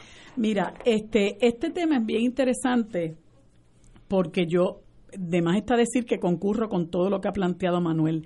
En el año 2014 el Movimiento Unión Soberanista presentó ante la legislatura dos proyectos de ley y tengo que reconocerle el crédito que merece el trabajo que hizo la compañera Rosabel Bayrón. Nosotros presentamos dos proyectos de ley, uno de reforma electoral y otro para eliminar la oficina del Contralor Electoral. Y una de las cosas que planteaba ese proyecto de reforma electoral era la eliminación de la Comisión Estatal de Elecciones y una total reforma de ese sistema electoral, porque esto eh, que promueve Rivera Chat, si bien es cierto que pues que uno pudiera simpatizar con la eh, eh, con la propuesta de cambios, pues mira, no va a traer desafortunadamente mucho mucho cambio porque si tú pones al presidente de la Comisión Estatal de Elecciones a ser electo por el Tribunal Supremo, desafortunadamente la ciudadanía percibe que la rama judicial está ya muy politizada. Y entonces, eh, pues la gente no, no va a ver que aquí hay realmente gran cambio porque no estamos tratando de la selección de gente de una manera independiente. Ese proyecto del Movimiento Unión Soberanista que el Partido Popular en aquel entonces en el poder, pues lo debe tener en una de las gavetas más, más, más eh, profundas del sótano, si no está por en la tritura, en la tritura, no pasó la trituradora ya, eh, le llevamos una copia al entonces presidente del Senado, Batia, y le llevamos una copia al entonces presidente de la Cámara, Jaime Pereyó.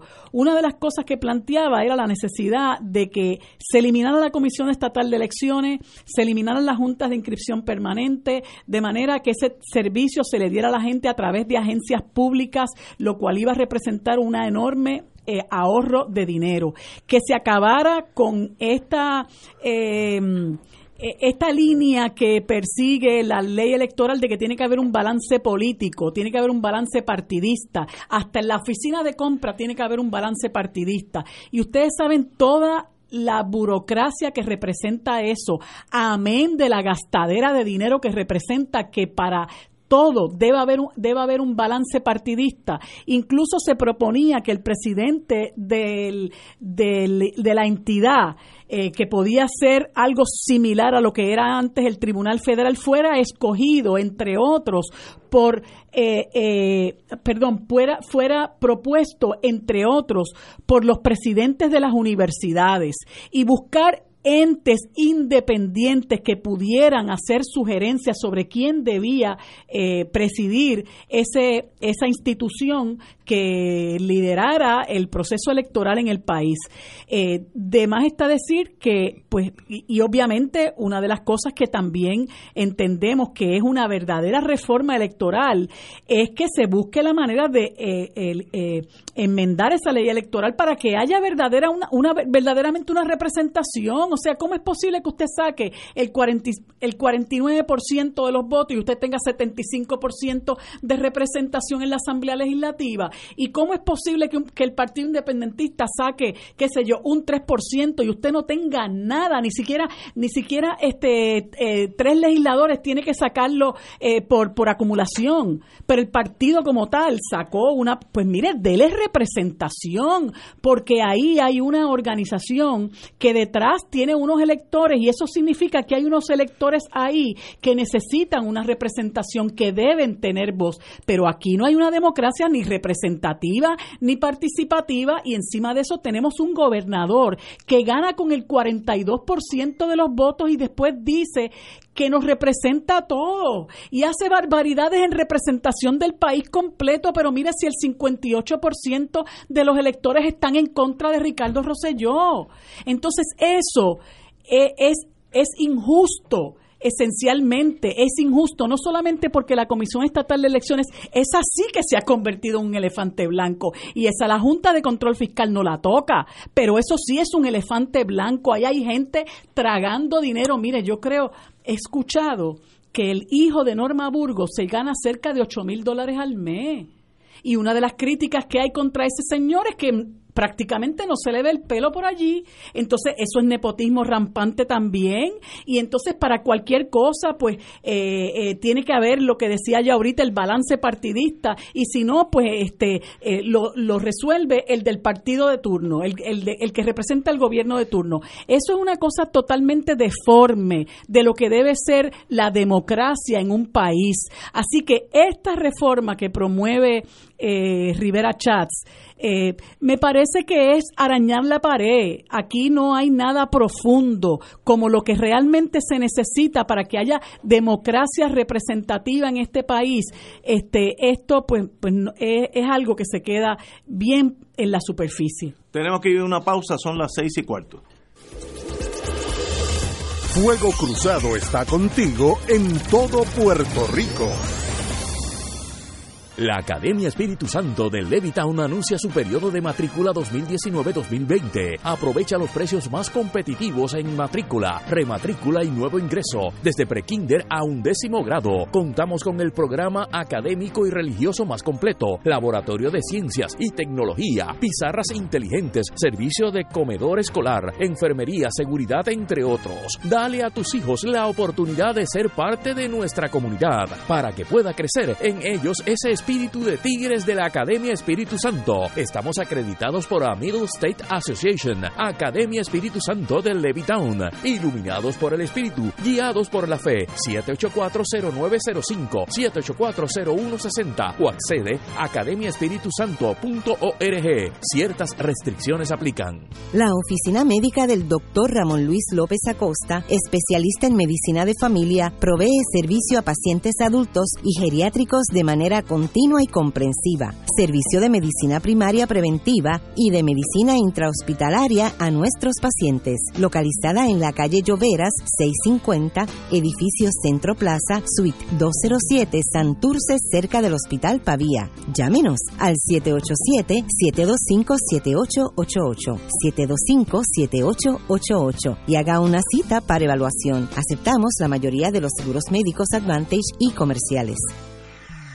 Cada sábado de 9 a 11 de la mañana tendrás un encuentro con De Frente con la Verdad, donde se discuten asuntos que tocan de cerca la actualidad en todas sus perspectivas, las historias que afectan a tu diario vivir, estos y otros temas analizados desde el punto de vista evangélico. De Frente con la Verdad, todos los sábados de 9 a 11 de la mañana por Radio Paz 810. Fanático del deporte, la mejor información y el mejor análisis lo escuchas los sábados a las 2 de la tarde por Impacto Deportivo con Javier Sabat y el más completo elenco en deportes por Radio Paz 810 AM y en las redes sociales Facebook Impacto Deportivo Radio PR Twitter e Instagram Impacto underscore Deport juntos, impactando el deporte nacional. 2.6 millones de autos en Puerto Rico, algunos de ellos con desperfectos.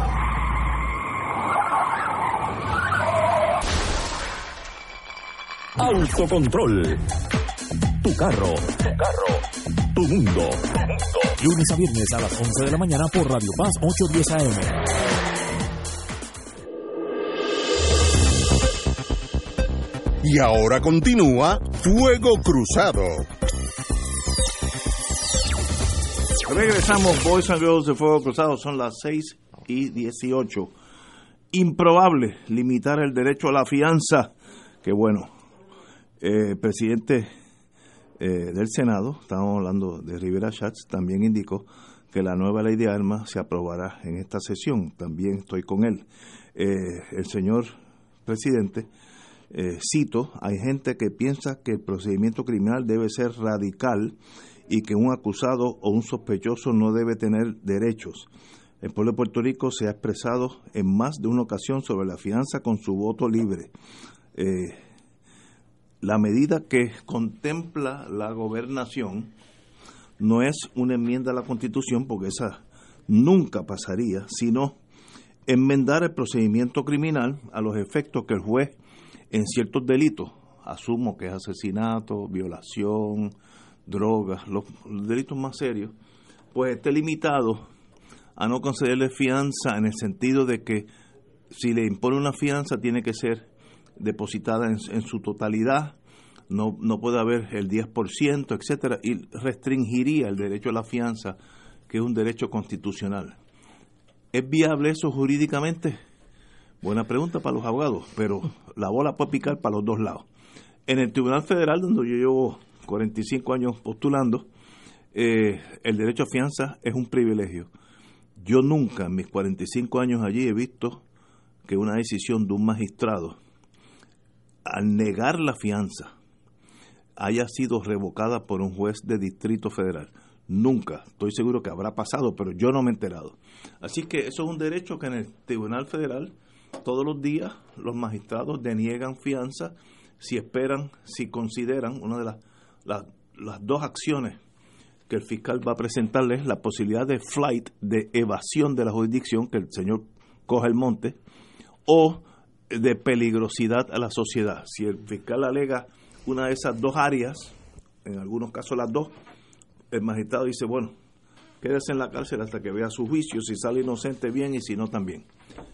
¿Es posible eso en Puerto Rico? En Puerto Rico hay un desconfianza del sistema de no fianza porque el pueblo intuye, tal vez correctamente, que se puede usar como un arma política, ya que este partido, este país piensa en tres tribus, eh, y cuando va a elección, el rechazo es contundente. Esta enmienda a la regla de procedimiento civil lo harían viable. Yo creo que constitucionalmente, si se redacta bien, no va a haber problema. Si, si es una forma de evadir el mandato constitucional, pues puede haber problema. Pero por ahí va el, gobernador, pero ya Rivera Chat la dicho que no pasarán por el Senado. Nadal, Natal. Pues, yo, yo creo que esto es otra estrategia más de distracción, eh, sobre todo cuando se sabe que el país ha rechazado una y otra vez este tipo de propuestas que en esta con esta decisión de parte de Ricardo Rosselló se convierte en el tercer gobernador consecutivo en apoyar esta propuesta porque hay que recordar que en el año 2012 cuando se consultó al pueblo puertorriqueño sobre la enmienda para limitar el derecho a la fianza lo propuso el entonces gobernador Luis Fortuño pero lo avaló el entonces senador y candidato a la gobernación y posteriormente gobernador de Puerto Rico, Alejandro García Padilla. Así que Ricardo Rosselló se une a ese selecto grupo de gobernadores que han propuesto lo mismo y que el pueblo puertorriqueño le ha rechazado. Y digo distracción porque yo creo que con el tema de Cofina que está a la vuelta de la esquina, eh, con el tema de las decisiones que se están tomando particularmente en el Tribunal Federal y que se están tomando muchas veces en cuartos oscuros que atan el futuro de Puerto Rico por los próximos 40 años, iniciativas como esta tienen el único efecto de ocuparnos discutiendo algo que al final del día quizás ya ni siquiera pase del Senado de Puerto Rico como se ha adelantado. 55% fue el porcentaje que obtuvo el no a la limitación al derecho a la fianza en el 2012. Derecho a la fianza que en la práctica ya está limitado. Porque si un juez consistentemente te da una fianza de 5 millones de dólares, pues de qué vale que tengas el derecho a la fianza, ¿verdad? Salvo que tú seas Bad Bunny en estos momentos que la puedas pagar. y ocurre todos los días. Así que yo creo que de por sí ya ese derecho está bastante limitado eh, y sin duda alguna esto de ninguna forma atiende la crisis de seguridad que se vive en el país. Compañera. Mira, yo concurro de nuevo, qué bueno, eh, por lo que dice Manuel, de que esto es un entretenimiento, pero además de un entretenimiento y una forma y un divertimento, como dice, la ópera eh, como dice Néstor, eh, es una muestra del total fracaso de esta administración en abordar de manera seria y profunda el asunto de la criminalidad. Ya me he dado cuenta y lo hemos vivido, ¿verdad? La ciudadanía puertorriqueña en tiempos recientes, cada vez que eh, se quiere, se pretende manejar el asunto de la criminalidad, entonces una de las cosas que sufre es el derecho absoluto a la fianza que existe en Puerto Rico porque está así dispuesto en la Constitución. Y aunque nosotros pudiéramos criticar eh, la constitución nuestra porque no es otra cosa que un eh, cuerpo, un, un, una, una eh, un estatuto que ha sido avalado a su vez por el Congreso de los Estados Unidos. La Carta de Derechos es una que nosotros debemos buscar la manera de proteger. Y esa Carta de Derechos tiene, entre otras cosas, el derecho a la presunción de inocencia de los acusados y el derecho a permanecer en libertad bajo fianza. Pero ese derecho, a su vez, se implementa mediante lo que llaman las reglas de procedimiento criminal y en la, en la regla 218 usted tiene eh, eh, las, las eh, los parámetros bajo los cuales las fianzas se van a imponer. Y yo invito a la gente a que la lea, porque desafortunadamente los políticos de turno le venden a la gente la existencia del derecho a la libertad bajo fianza como una de las razones por las cuales aquí hay crimen. Mire, el, la fianza se impone después que el crimen se comete. La fianza se impone a la persona que es acusada. ¿Qué usted va a hacer para evitar que el crimen se cometa? Además, una persona que es acusada tiene derecho a la presunción de inocencia y la fianza lo que persigue es garantizar su comparecencia. Todas las veces que aquí se intenta trastear el derecho a la fianza, salen a relucir los informes, los estudios que demuestran que las personas que están bajo fianza no tienden a delinquir, no se convierten en un problema para la sociedad, como tampoco se convierten en un riesgo de fuga. El problema de la criminalidad es otro y es un problema estructural que nos negamos a atender. Entonces, cuando usted va a donde un magistrado denunciado por un delito de naturaleza grave, porque los delitos menos graves generalmente no se impone fianza, el magistrado se deja llevar por los parámetros de la regla 218 y, ese, y esa regla es bien estricta y tiene el tribunal amplia facultad para reglamentar el derecho a la fianza y ahí hay montones de delitos con los cuales usted, el, el, tribunal puede ser más severo en la imposición de la fianza, incluso contempla la colocación de un grillete electrónico obligatoriamente. No hay razón para venirle a decir a la gente, no, lo vamos a limitar más aún y poner grilletes. Mire, eso está bueno, puede ser música para los oídos de alguien que no sabe de lo que le están hablando, pero para los que sabemos de lo que nos están hablando, vemos que eso es pura demagogia. Limitar el derecho a la fianza no va a tener ninguna consecuencia en cuanto al auge de la criminalidad. Y un un país progresista no le restringe los derechos a la gente, por el contrario se los amplía. Pero como aquí no se le quiere, no se quiere atender el problema en su profundidad, ¿verdad? Porque aquí de la delincuencia se han creado muchísimos intereses, entre ellos los que surgen de la del encarcelamiento de la gente, etcétera. Pues entonces no le vamos a meter mano al asunto, pero cuando usted trabaja con las causas del crimen, y de eso se ha, venido a hablar el, el, senador Pereira, se ha discutido en los periódicos, a la saciedad, están los trabajos que ha hecho el doctor Salvador Santiago y la doctora Carmen Albizu, el trabajo que hacen los criminólogos en este país, eh, el, el, que hace el doctor Rafael Torregrosa en el área este del país. Y en, e incluso hace un par de días, en el nuevo día, salió a relucir el trabajo extraordinario que realizan organizaciones no gubernamentales en lugares de alta incidencia criminal. Y cómo ese trabajo que se hace, ese trabajo de, de ofrecerle oportunidades, de traer, tratar a la gente desde la perspectiva humanista, los aleja de, del, del, de la conducta antisocial y de la conducta criminal.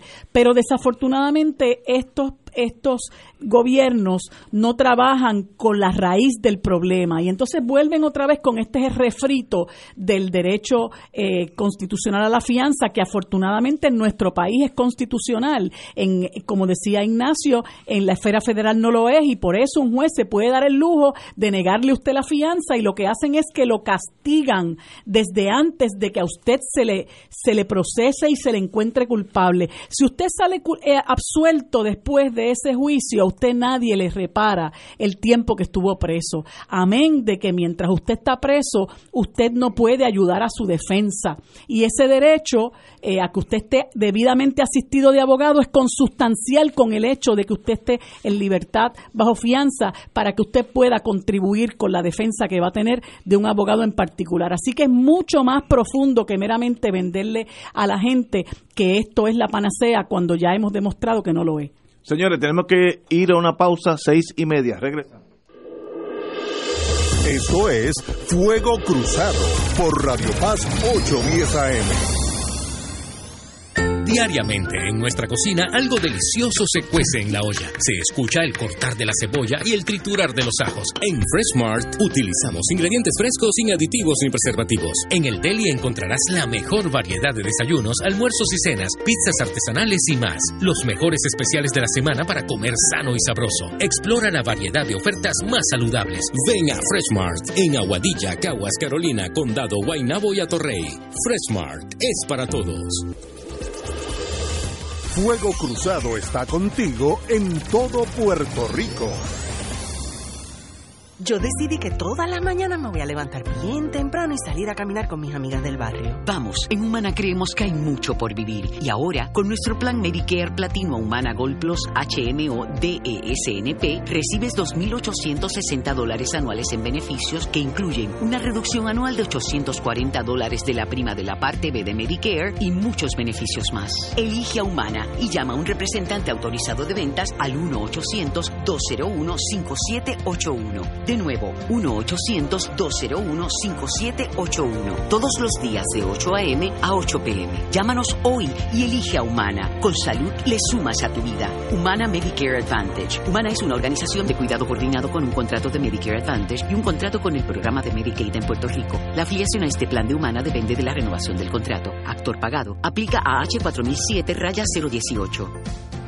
Radio Paz te ofrece el mejor motivo para levantarte temprano y disfrutar el comienzo de un nuevo día de lunes a viernes con Enrique Liboy y Radio Paz en la mañana. La dosis perfecta de noticias, deportes y éxitos musicales de todos los tiempos, humor y curiosidades, calendario de actividades y tus peticiones musicales por el 787-300-4982. Conéctate con el 810 AM de lunes a viernes con Enrique Liboy y Radio Paz en la mañana.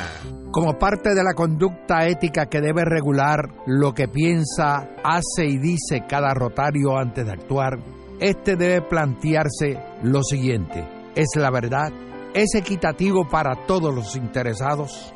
¿Crea buena voluntad y mejores amistades? ¿Es beneficioso para todos los interesados? Esta es la prueba cuádruple. Mensaje del Club Rotario de Río Piedras. Y ahora continúa Fuego Cruzado.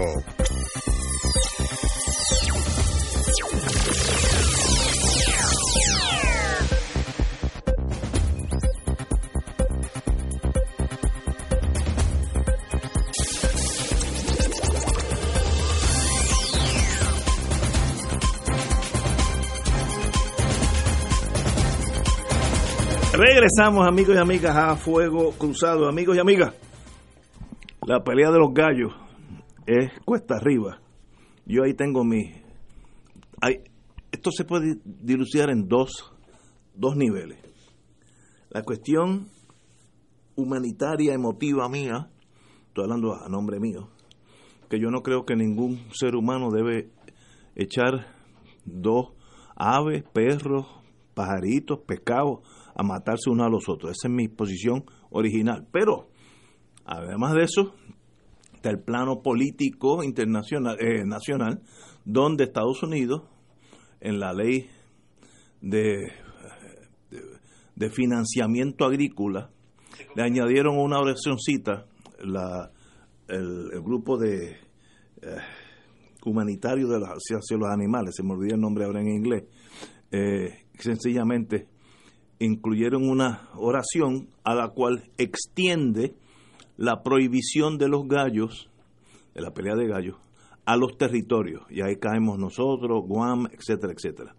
Eh, sencillamente, como nosotros en nuestra cultura, es algo que está intrínsecamente ligado a ser puertorriqueño, la señora uh, comisionada residente dice que está, se está reuniendo con los congresistas de los diferentes territorios a ver si buscan una enmienda para que se elimine, eh, para pasar otra enmienda a la ley, eliminando esa prohibición que se extienda a los territorios.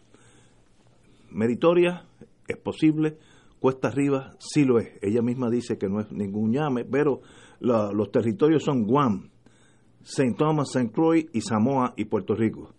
Eh, ¿Es posible sacarlos de ahí? Eh, no sé si en el Senado de Estados Unidos, en la Cámara, eh, tiene los votos para revertir esa ley.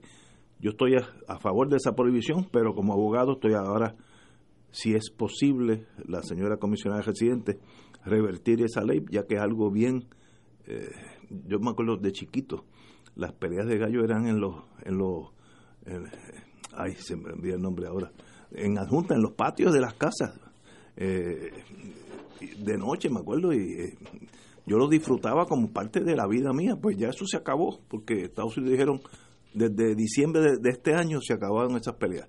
¿Es meritorio no es meritorio? Demuestra que es un territorio, eso no hay ni que hablarlo ya. Compañero Natal. Pues, pero yo creo que el ejemplo de las peleas de gallos es, en cierta manera pues pues la consecuencia y, la consecuencia de qué pues de, pues claro pues de la relación política de Puerto Rico con los Estados Unidos. Si las peleas de gallos se deben prohibir o no debe ser una decisión de los puertorriqueños y de las puertorriqueñas.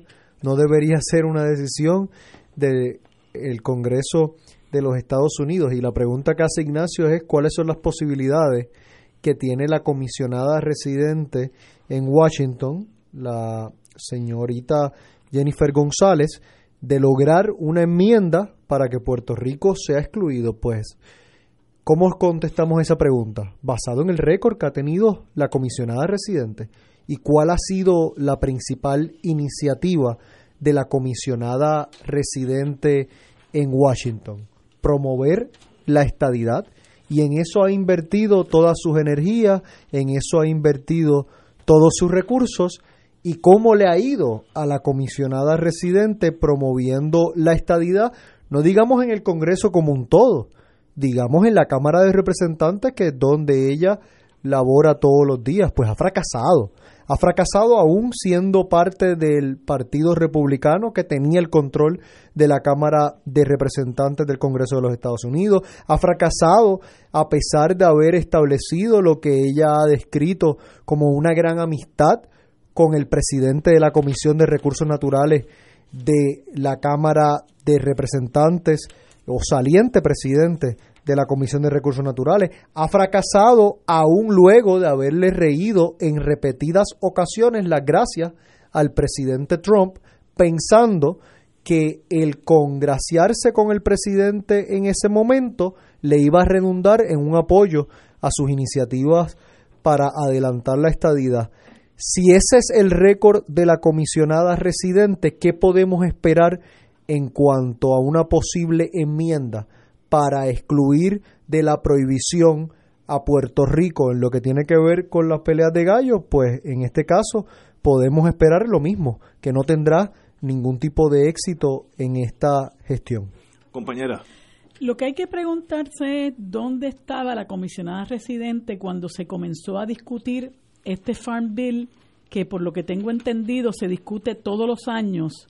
¿Dónde estaba ella cuando se estaba discutiendo esto que es una, una pieza legislativa que tenía esa prohibición aplicable en esta ocasión para los territorios. ¿Dónde estaba ella? Dormida en los tres segundos. Porque obviamente le pasaron, le pasaron la bola rápida, lo aprobaron y no se escuchó absolutamente nada que ella, eh, la, su vigorosa oposición a que eso ocurriera. Cuando vino a abrir los ojos, ya el presidente Trump lo había firmado, entonces ahora viene con este aguaje de muleta de que va a proponer unas enmiendas para que deje de aplicar a los territorios. Pero en serio ella cree que le van a hacer caso.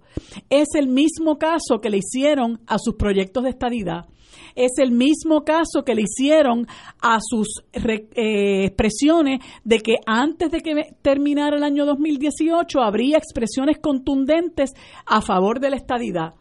Es el mismo caso que le han hecho a todos los pedidos que ella ha hecho de más fondos para Puerto Rico, que, que lo que, que no ha pasado de ser un medio publicitario, porque el país sigue en la, en la misma precariedad en que, en que, en que estamos desde hace muchísimos meses. O sea que, que a mí lo que me sorprende realmente es que eh, la comisionada residente piense que todavía la gente se va a creer esos cuentos. O sea, pues simple y sencillamente el que se los quiera creer es demasiado ingenuo porque eh, cómo ella puede pretender que un estatuto que acaba de firmar el presidente Trump, ahora por unas enmiendas que ella promueve eh, desde, el, desde el territorio, eh, lo van a enmendar. O sea, yo creo que hay que tener un poquito más de seriedad. Bueno, amigos y amigas, yo creo que esa pelea ya se dio. Yo creo que, que jurídicamente pues no hay duda que Estados Unidos tiene el poder para imponer esa prohibición, no solamente que ya lo hizo en el territorio norteamericano, donde Luisiana cuestionó eh, la constitucionalidad de esa ley y, perdió su caso hace como 5 o 6 años, eh, hace como 5 o 6 años más o menos, y ahora pues nos incluye a nosotros. Eso trastoca una industria centenaria en Puerto Rico. Yo creo que eso está desde que llegaron los españoles. Aquí hay peleas de gallos. Eh, eso es árabe. Llegó a, Andalucía, de Andalucía vino para acá en las calaveras y nosotros estamos jugando gallos desde entonces. Pero it is what it is. La ley del imperio de los Estados Unidos pues se impone sobre Puerto Rico y yo creo que ya no hay la duda aquella que había antes cuando el Partido Popular existía con todo su esplendor de que Estados Unidos gobernaba en Puerto Rico en aquello que que, no había de, delegado. localmente inaplicable. Eh, toda esa burundanga, eso se fue con Sánchez Valle eh, y con la Junta. Pero ya veremos. Ayer hubo un encuentro entre el señor gobernador y grupo feminista, colectiva feminista en construcción y otra más, no, no lo tengo ahora. Y hay dos versiones. Cito, hay varios asuntos que se discutieron y hubo varios consensos. La, la raíz del problema es mucho mayor de desigualdad que se tiene que atender. También en la reunión se esbozaron algunas diferencias. Una de ellas es cómo erradicamos la violencia machista en Puerto Rico, indicó Rosselló. Eh, se identificaron una serie de áreas para estas organizaciones, eh, como un compromiso de seguir trabajando juntos bajo el concilio de mujeres y añadir a las iniciativas que ya se han sacado, indicó el señor gobernador. Sin embargo, las señoras Sohan Dávila y Shariana, Ferrer, portavoces de colectiva feminista, coincidieron que no salió nada de la reunión. Dávila Roldán detalló que en el encuentro se explicó que varios de los reclamos señalados por la organización del gobierno los estaba poniendo en acción, que se habían pautado talleres como con policía y que se estaban trabajando las asistencias de albergue.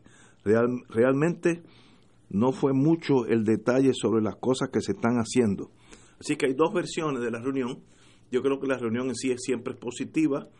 Nunca es malo sentarse con personas que tienen otra visión o, algunas quejas ante el gobernador, que es el que puede remediar algunas cosas. No hay duda que Puerto Rico tiene un problema de violencia eh, feminista eh, que sencillamente todos los días ya, ya, ya nos acostumbramos a que un ser humano mate a otro por aquellos de que son pareja o divorciados o, o casados, lo que sea. Una tragedia humana, pero está ahí. Y estoy seguro que el año pasado tuvimos básicamente dos al mes. Este, este año sería igualmente trágico si tenemos dos al mes. Así que no sé qué hacer, pero el gobernador se reunió con estos grupos, esperemos lo mejor. María de Lourdes. Pues mira, yo creo que el gobernador se reunió con, con la colectiva feminista, eh, a mi juicio muy tarde, pero se reunió, porque eh, primero en alguna forma las dejó tres días acampando allí en la fortaleza, él no estaba ni allí, creo que andaba por Royal Isabela. Eh, y entonces el recibimiento que tuvieron las mujeres que fueron a acampar allí haciendo un reclamo urgente sobre el auge de la violencia de género en este país fue una andanada de palos, de empujones de la fuerza de choque y de otros encubiertos que había por allí. Entonces, eh, como se dio a la tarea en el faranduleo y como él es millennial y quiere hacer el show y esto, pues recibe a Bad Bunny y recibe a Residente porque él quiere, ¿verdad?, estar en el spot y, y la colectiva feminista inmediatamente se quejó y dijo, bueno, pero ven acá, y el gobernador se reúne más que con los hombres, ¿y qué pasa con nosotros que le hemos estado pidiendo que nos atienda?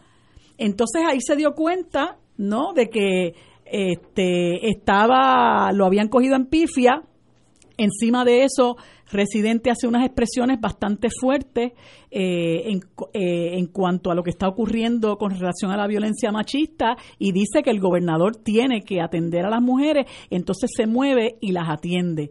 Y entonces tiene allí un concilio de mujeres que francamente yo no sé qué papel juegan, no he visto absolutamente nada que a mi juicio eh, eh, represente algún adelanto en la lucha por la reivindicación de los derechos de la mujer y se reúne con, con, un, con un grupo eh, de la colectiva feminista, pues las escucha, ¿verdad? Y a fin de cuentas, pues nada pasa. Y él lo último que dijo fue que este eh, que él fue electo bajo un compromiso programático que continuaremos ejecutando. Yo quisiera saber qué es lo que está ejecutando y que en algunos de estos asuntos de política pública respetuosamente difiero, pues tampoco explica de qué está hablando. Yo me imagino que en alguna forma tiene que ver con el asunto de la perspectiva de género, que es fundamental para que aquí se, se eh, comience a atender de manera estructural el problema de la violencia machista. Y mientras no empiecen por ahí, y empiece y siga haciéndole caso a los fundamentalistas que fueron los primeros que empezaron a, hablar eh, grosería de parte de mujeres que exponen su vida, ¿verdad? De, mujeres que sacan la cara por otras que por las razones que sean no lo pueden hacer porque están inmersas en unas situaciones muy difíciles de violencia de género. Eh, mientras siga escuchando esas voces, pues mire, nos va a llegar el, el 2020 y vamos a caer ya en la vorágine del, del periodo eleccionario y el año de ejecutar que dice él que es este, pues también va a pasar. Y a fin de cuentas, todo resulta ser un duérmete nene y una tomadura de, de, pelo, aunque yo sé que la, eh, de, que la colectiva feminista no va a caer en, no, no, va a pisar esa cáscara, pero este fue simple y sencillamente para las gradas, ¿no? Aquí no me parece que ocurra nada en la medida en que no se tomen en serio esos reclamos y ese pedido de que se implante el currículo de perspectiva de género que tanta falta hace en este país. Tenemos aquí una pausa, amigos. Fuego Cruzado está contigo en todo Puerto Rico.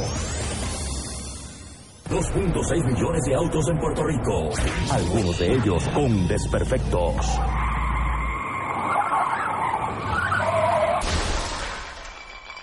Autocontrol. Tu carro. Tu carro. Tu mundo. Lunes a viernes a las 11 de la mañana por Radio Paz 810 AM en Buenos Días Familia por Radio Paz 810 AM a las 10 de la mañana de lunes a viernes acompañas a Judith Felicie en una agenda de interés para ti, de lo que quieres escuchar, aprender y disfrutar. Comparte con sus invitados como el doctor Edgardo Rosario Burgos y su consultorio radial, la psiquiatra María Teresa Miranda en Familia, Crisis y Soluciones y la doctora Ada Rosabal hablando de fe, el periodista Javier Santiago con lo mejor de la cultura popular entre muchos temas. Buenos días familia, de lunes a viernes por Radio Paz 810 AM. Escucha los sábados a las 5 de la tarde para servirte un programa del Colegio de Profesionales del Trabajo Social de Puerto Rico con los temas de interés a la comunidad. Recuerda, los sábados a las 5 de la tarde para servirte por Radio Paz 810. La 34 edición de la Jornada Mundial de la Juventud de la Iglesia Católica se realizará en Panamá del 22 al 27 de enero de 2019. Teleoro Canal 13 estará allí para compartir con ustedes el mensaje de los jóvenes para el mundo. José Ángel Cordero y el equipo de Noticias 13 transmitirán en directo desde Panamá en una cobertura especial. En el 2018 el Papa Francisco dijo, la Jornada Mundial de la Juventud es para valientes, no para jóvenes que solo buscan comodidad y retroceden ante las dificultades. El desafío. En Teleoro Canal 13 aceptamos el reto y tú lo aceptas. Y ahora continúa Fuego Cruzado.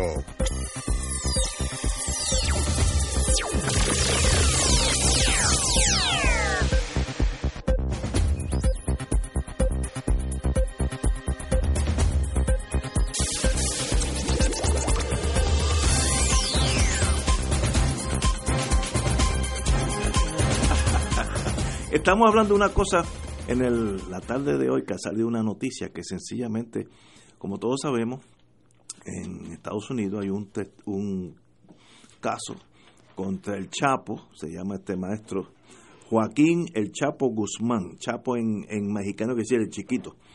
Y en el juicio de hoy, hoy salió que el presidente de México, Enrique Peña Nieto, le pidió 250 millones de dólares al Chapo para dejarlo quieto y que sí, el Chapo le entregó 100 millones. Eso es un, una oración nada más, pero dice tanto.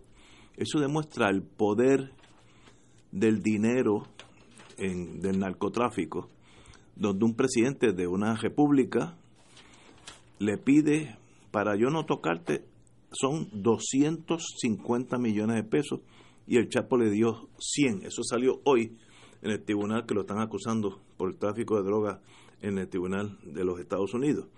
Eh, eso se llama delitos extraterritoriales, aunque cometas el delito en México, como afecta a la importación de droga a Estados Unidos, pues yo asumo jurisdicción. Cuestionable, pero el Supremo ha dicho que es válido, así que así es.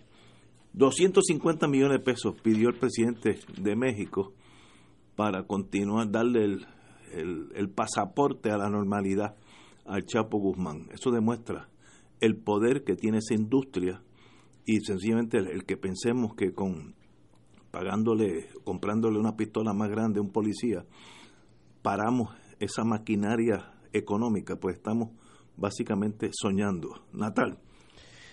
Sobre el tema anterior, Ignacio, discúlpame, muy brevemente. Eh, yo creo que, no, el tema de la violencia de género. Ah, eh, yo creo que hacer... hacer no la brincamos, sí. No, no, pero no pasa nada.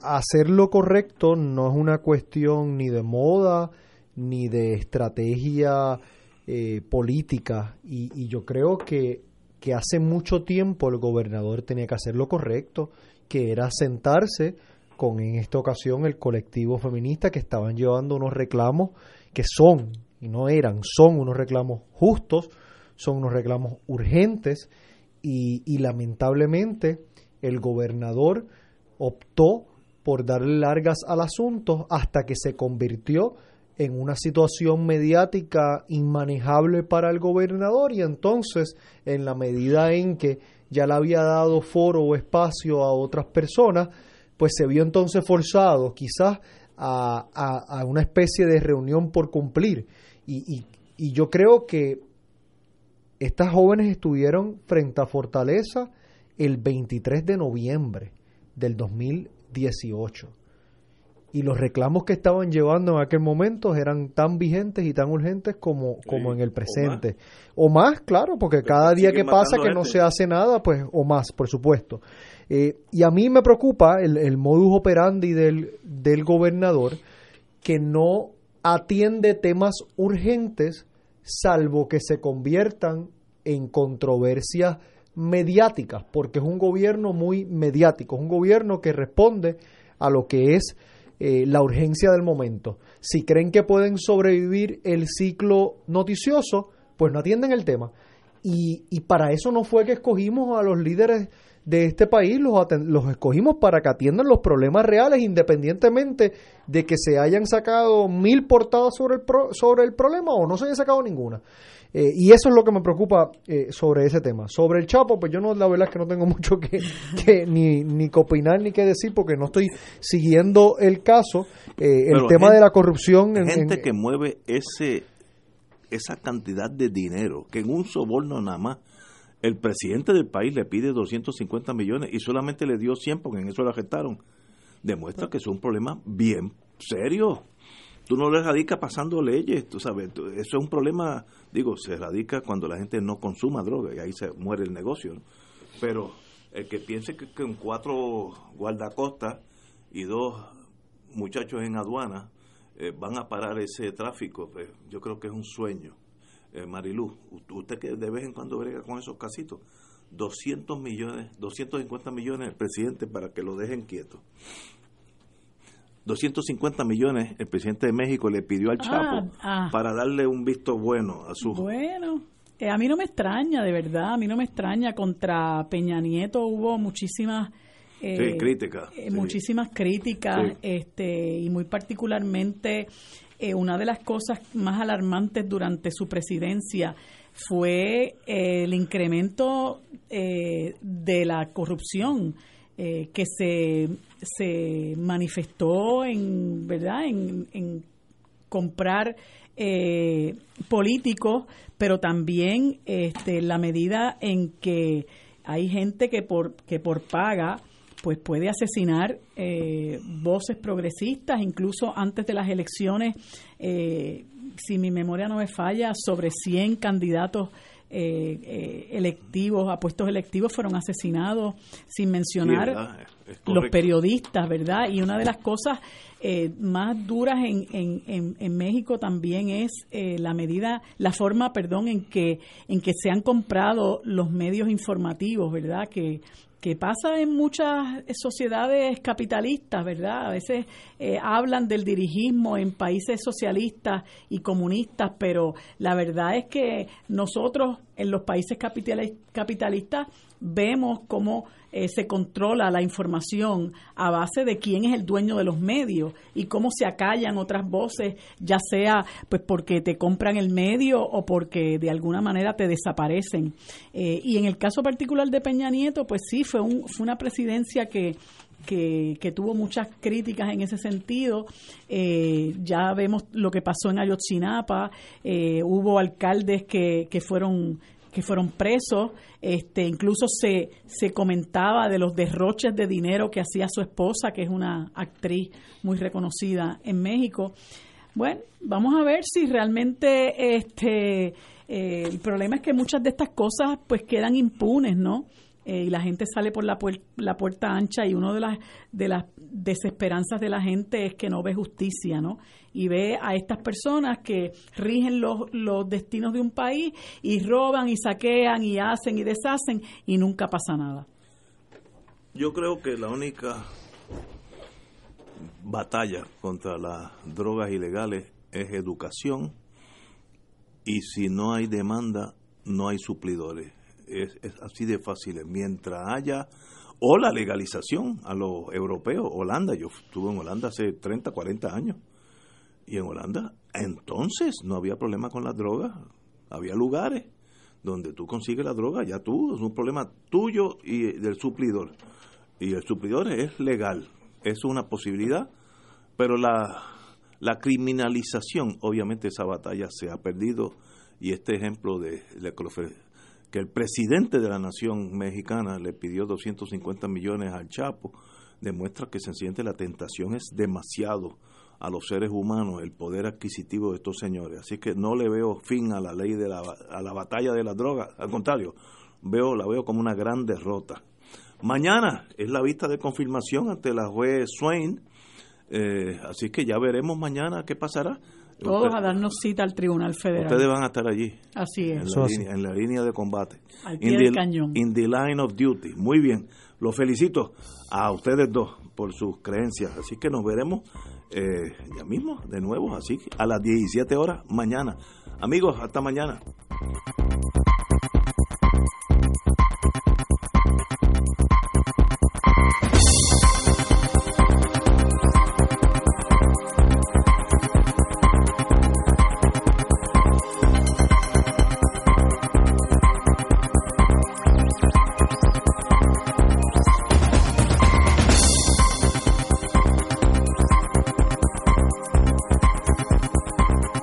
Esta emisora y sus anunciantes no se solidarizan necesariamente con las expresiones vertidas en el programa que acaban de escuchar.